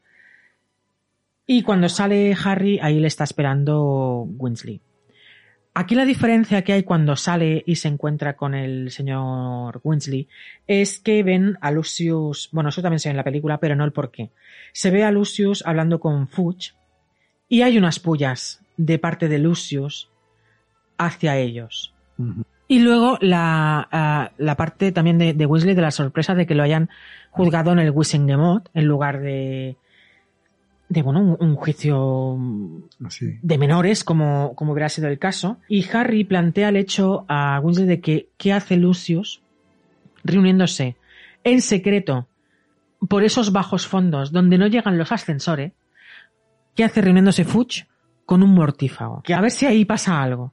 Que si a lo Sí. mejor no está bajo la maldición Imperius o, algo, ¿no? Sí. se lo plantean. Cuando van a salir, Harry echa unos galeones en, en la fuente, que también por lo visto es algo que se suele hacer y, y tal. Que es bueno, que aparte que cuando llegan, por lo visto lo, a ver, lo, lo- lo promete, ¿no? Llegan a casa, se comenta en la casa que han visto a, a Lucius. Y, y Weasley se va a revisar lo de los retretes estos. Sí, porque. Que están embrujados. Sí, eso no lo hemos dicho, pero eh, dentro de su trabajo, si hay unos retretes regurgitantes, regurgitantes. que en vez sí. de comerse lo que tal, pues como que es al revés. Sí. Que esto una vez más mm, demuestra que el hombre trabaja, que tiene sus cosas que hacer. Sí. Y una vez más, después de un momento de tensión como es el juicio, mete algo cómico como para que para relajar al, al- al niño Sí. adolescente que está leyendo el libro. Aquí pasan los días, siguen limpiando la casa y Sirius está cabizbajo, porque Sirius, aunque sí que quiere ah, que Harry eh, quede libre, pero una parte de él en el libro nos, nos da a entender que, que, bueno, que tenía esa pequeña esperanza de que Harry se quedara con él, que así no estarían solos, sino que, bueno, entre, estarían los dos acompañados, viviendo juntos, así como todo. Ay, qué bonito, qué perfecto, qué guays, qué guays somos. Y aquí también Hermione, que es un poco Molly a veces, eh, le comenta que, y piensa que, que sí, que, que Sirius a veces no distingue entre Harry y James. Sí. A ver, yo entiendo a Sirius, ¿eh? se pasa mucho tiempo solo. Y ha pasado muchos años en Azkaban. Tiene que tener la mente mm, muy maltrecha, Sí. este hombre. Eh, Tiene que estar bastante, bastante mal. Ah, llegan los libros. mm, Bueno, sí, sí, sí. Ahora es cuando llegan las cartas de, de Hogwarts con los libros y traen una sorpresa. Que en la peli, no sé por qué, una vez más también Una se vez se lo lo han han comido. comido. Y esto a mí sí que me parece súper mega Importante. sí. importante. Llegan las cartas y a Ron le hacen prefecto. A Harry no. A Ron. Sí. Ron y Hermione son prefectos de- del quinto curso y, y bueno, ah, van como Percy. Y aquí es precioso y pienso, menos mal, la señora Weasley está súper mega orgullosa y le dice a Ron que le comprarán algo que, que quiere, una capa nueva, tal. Dice, no, no, ya tengo una, una túnica nueva que no sé cómo ni por qué, eh, ni de dónde saca el dinero, los gemelos me la regalaron. Aquí se hace una vez más alusión a mm, todos callados como putas. Sí. Y le dice, lo que me haría ilusión es una escoba nueva para mí. Y aunque la señora Weasley se queda así un poco en plan, "Ah, no sé si nos llegará el dinero, no sé qué, le promete que, que le comprará la, escoba. Está súper orgullosa de, de que su hijo eh, sea perfecto como tradición en la familia tal y los gemelos en plan, bueno, ¿nosotros qué? Sí, sí, sí. ¿Qué tradición, cabrona? Y nosotros que no pintamos nada. Sí, pero, que también sí. lo- es que lo hace muy familiar. Y aquí vemos por primera vez que Harry siente celos de Ron. Que dices, a ver, niño estúpido, lo tienes todo. Lo has tenido todo. Todos te favorecen. Hasta su propia madre. Tienes pasta. Sí que has pasado una mala vida, pero tío, una vez has entrado en el mundo Magel, todo el mundo mm, ves al suelo que pisas. Sí, sí, sí, dentro de lo que es el mundo mágico, sí. Sí, está Voldemort, vale. Sí, están los Malfoy, vale. Pero luego todo el mundo te admira. O sea, en general, los mortífagos son los mortífagos y dan por culo, no a ti. A todo el mundo. Que es que aquí parece como si solamente fuera Harry el que eh, participa de ciertas cosas. Sí que es el protagonista, sí que es el elegido, pero tanto Ron como Hermione están en todas las batallitas. Y no es el único que sufre a manos de, de Voldemort o a causa de Voldemort. Entonces, eh, pues eso, que, que aquí sienta celos. Bueno. A- a la cuestión, los gemelos, como su tónica, se ríen de Ron, jajaja, prefecto, tal, no sé qué. A Hermione le sorprende que sea Ron y no Harry el que es prefecto. Siempre, siempre sorprendida. Eh, y bueno, la cuestión es que se hace una mm, pequeña fiesta para, bueno, antes de, de irse al cole y, y tal. Y es cuando en esa cena invitan también a, Ojo Loco, también está Lupin. Y le preguntan a Ojo Loco si lo que hay ahí, y le dice, sí, sí, es un bogar lo que hay en la, en la habitación. Dice, ¿quieres que acabe con él? Y dice, Molina, vamos a cenar tranquilamente. Dice, ya, ya iré luego. Ahí también están, obviamente, Lupin, también está Tonks. Tonks ah, tiene el detalle de decir, ah, yo no fui perfecta, tampoco. Ni lo fue Sirius, ni tampoco lo fue James. En cambio, Lupin sí fue perfecto. Sí. Y ahí comentan lo típico, ¿no? De que cre- eh, ellos creen que Dumbledore pensaban que Lupin sería el que les metería un poco de sensatez en la cabeza a los otros y tal. O sea, Lupin es el, el hombre lobo, pero al mismo tiempo es el sensato del, del grupo. Pobrecito. Aquí también hay una conversación eh, y un, bueno, un trapicheo entre los gemelos y Mundungus, que les lleva un, un veneno así como difícil de encontrar. Y, eh, y, es Harry el que les avisa de eh, que Ojo Loco está ahí pendiente, cuidadín con lo que hacéis. Uh -huh. Lo cual también demuestra la afinidad y la confianza y el compañerismo que tienen Harry con los gemelos. Que son pequeños detalles que el, para mí en las películas no queda marcado como debería realmente. Harry también tiene un pequeño sentimiento de culpa, que aquí también nos lo hace ver, en plan, joder, les di el dinero, como donde se entere la madre, y como se entere de que fui yo el que les di el dinero, uh, lo mismo... Bueno, lo mismo seguramente no pase nada porque... Porque es Harry. Sí, porque es Harry, efectivamente. lo mismo se le agradece y le pone un pedestal y todo. No, pero sí que, bueno, pues sentimientos, dudas que te surgen que al momento que no que no todo lo que crees que es para hacer un bien, luego resulta que tiene, en este caso sí, ¿no? Pero hay veces que tú haces las cosas con toda la bondad del mundo, con, con, con el buen hacer, ¿no? Con la buena intención, y no siempre todo lo que se hace con buena intención a, acaba, tiene por qué acabar bien, ¿no? No sabes las consecuencias que puede tener cualquier tipo de acto. No todo, eh, todo acto de maldad acaba mal, ni todo acto de bondad acaba bien. Pero bueno, que esto no tiene nada que ver con esto, ¿eh? que eso son tonterías mías. La señora Winsley aprovecha después de cenar y tal para ir a acabar con el, con el Bogart. Y aquí, no luego, aquí es cuando Ojo Loco le muestra, y aparte es Ojo Loco, no Sirius, le muestra la fotografía de la Orden del Fénix original. original sí. Pero no solamente le muestra la foto de la, de, de la Orden del Fénix original, sino que además le cuenta las mil y una y Harry se queda súper mal porque dice, joder, esta gente que aquí se hacen la foto, están sonriendo y tal, eh, la mayoría están muertas. Sí. Y la mayoría al cabo de pocos días les pasó de, de, tal.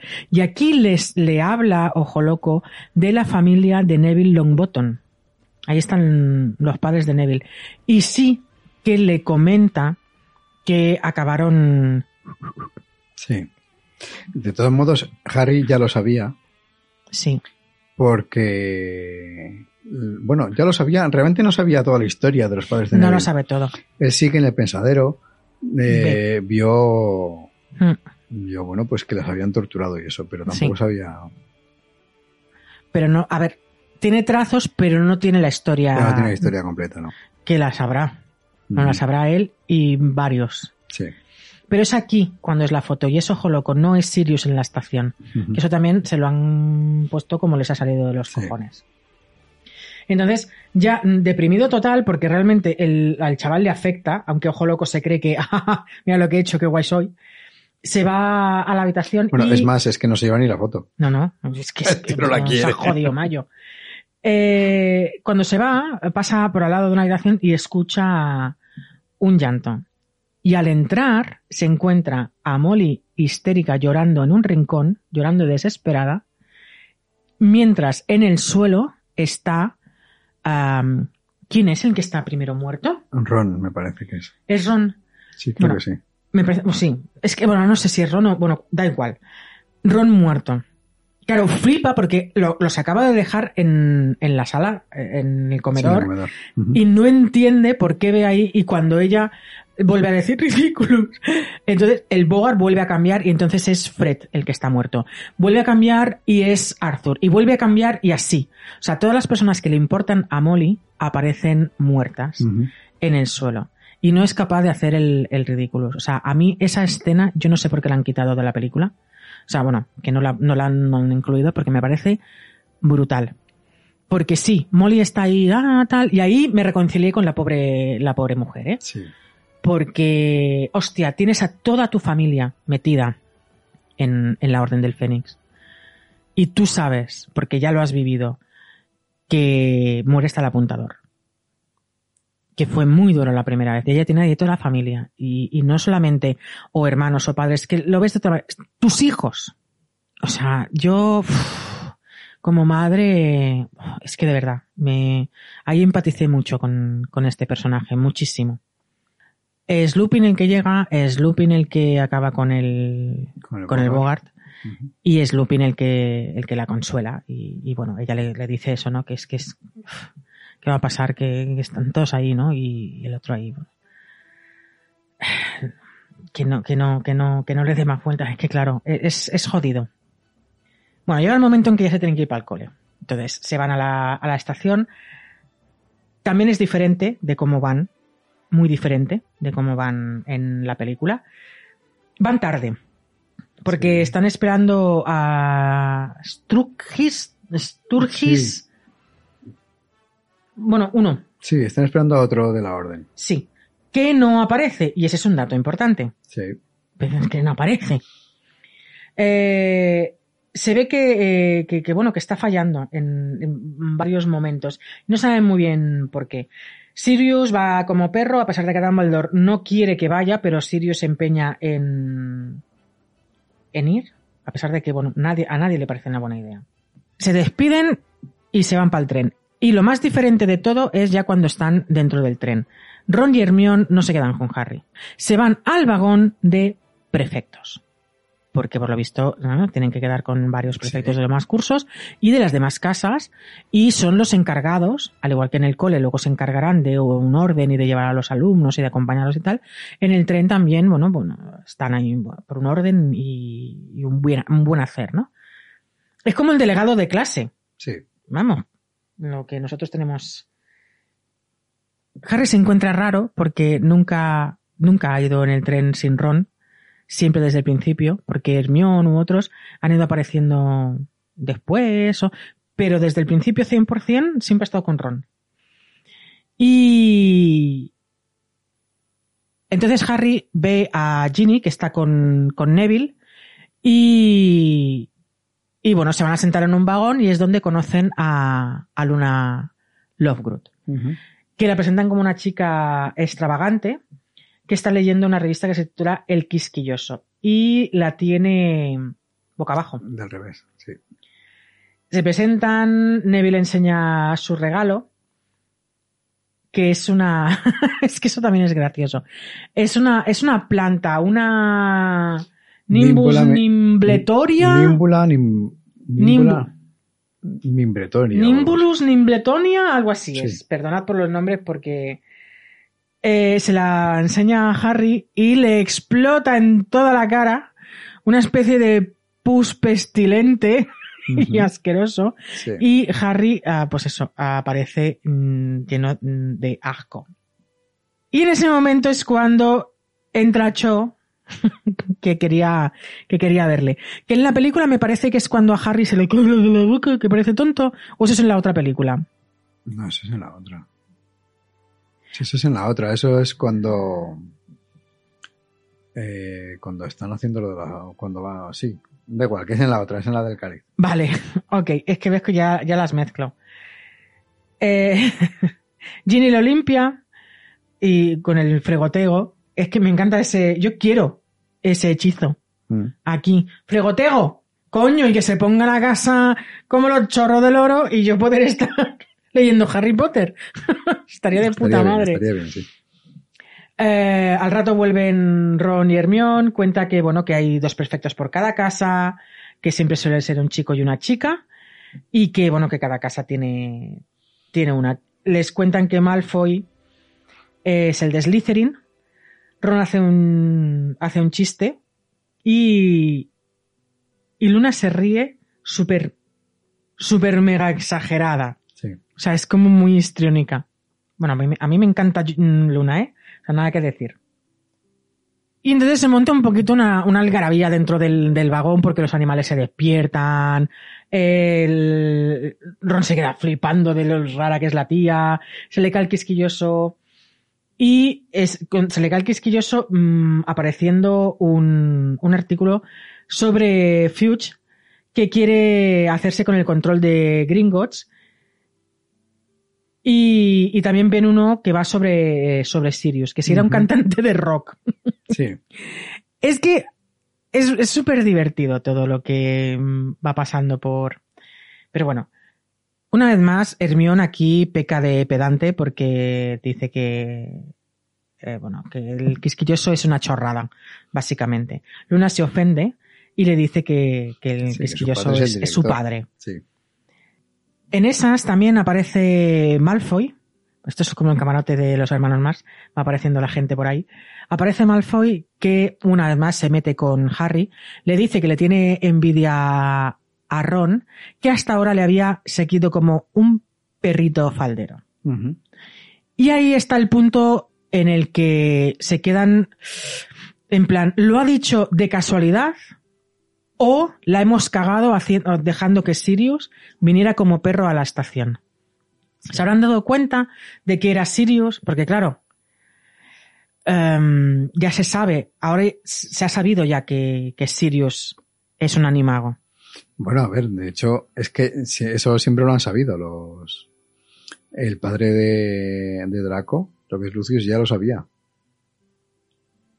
Pero es que aparte, antes cuando, cuando el, cuando Sirius llega a la estación con ellos, aparte se pone a jugar, tal, Sí. persigue al tren.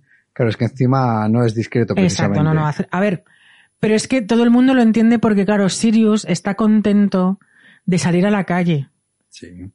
Lleva sin salir, pues cuando está, como cuando estábamos con el coronavirus Sí. en cuarentena. ¿Cuánto tiempo lleva la criatura sin poder salir a la calle? Pues es normal, o sea, sol, aire, eh, correr, saltar.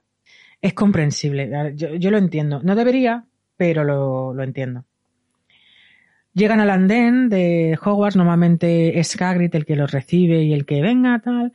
Pero, en este caso, Hagrid no están. Y aquí, una vez más, Ron y Hermione se van con, con los prefectos, Sí. se tienen que reunir y tal, y él se queda con, con Luna. Y se da cuenta de que los carruajes van tirados por una especie de caballos con alas negros y un poco tétricos, medio esqueléticos, de ojos blancos. Me parece una descripción maravillosa y la verdad es que en las películas lo hacen bastante bien. está- sí, está bien- Está está bastante bien bien hecho, sí. conseguido.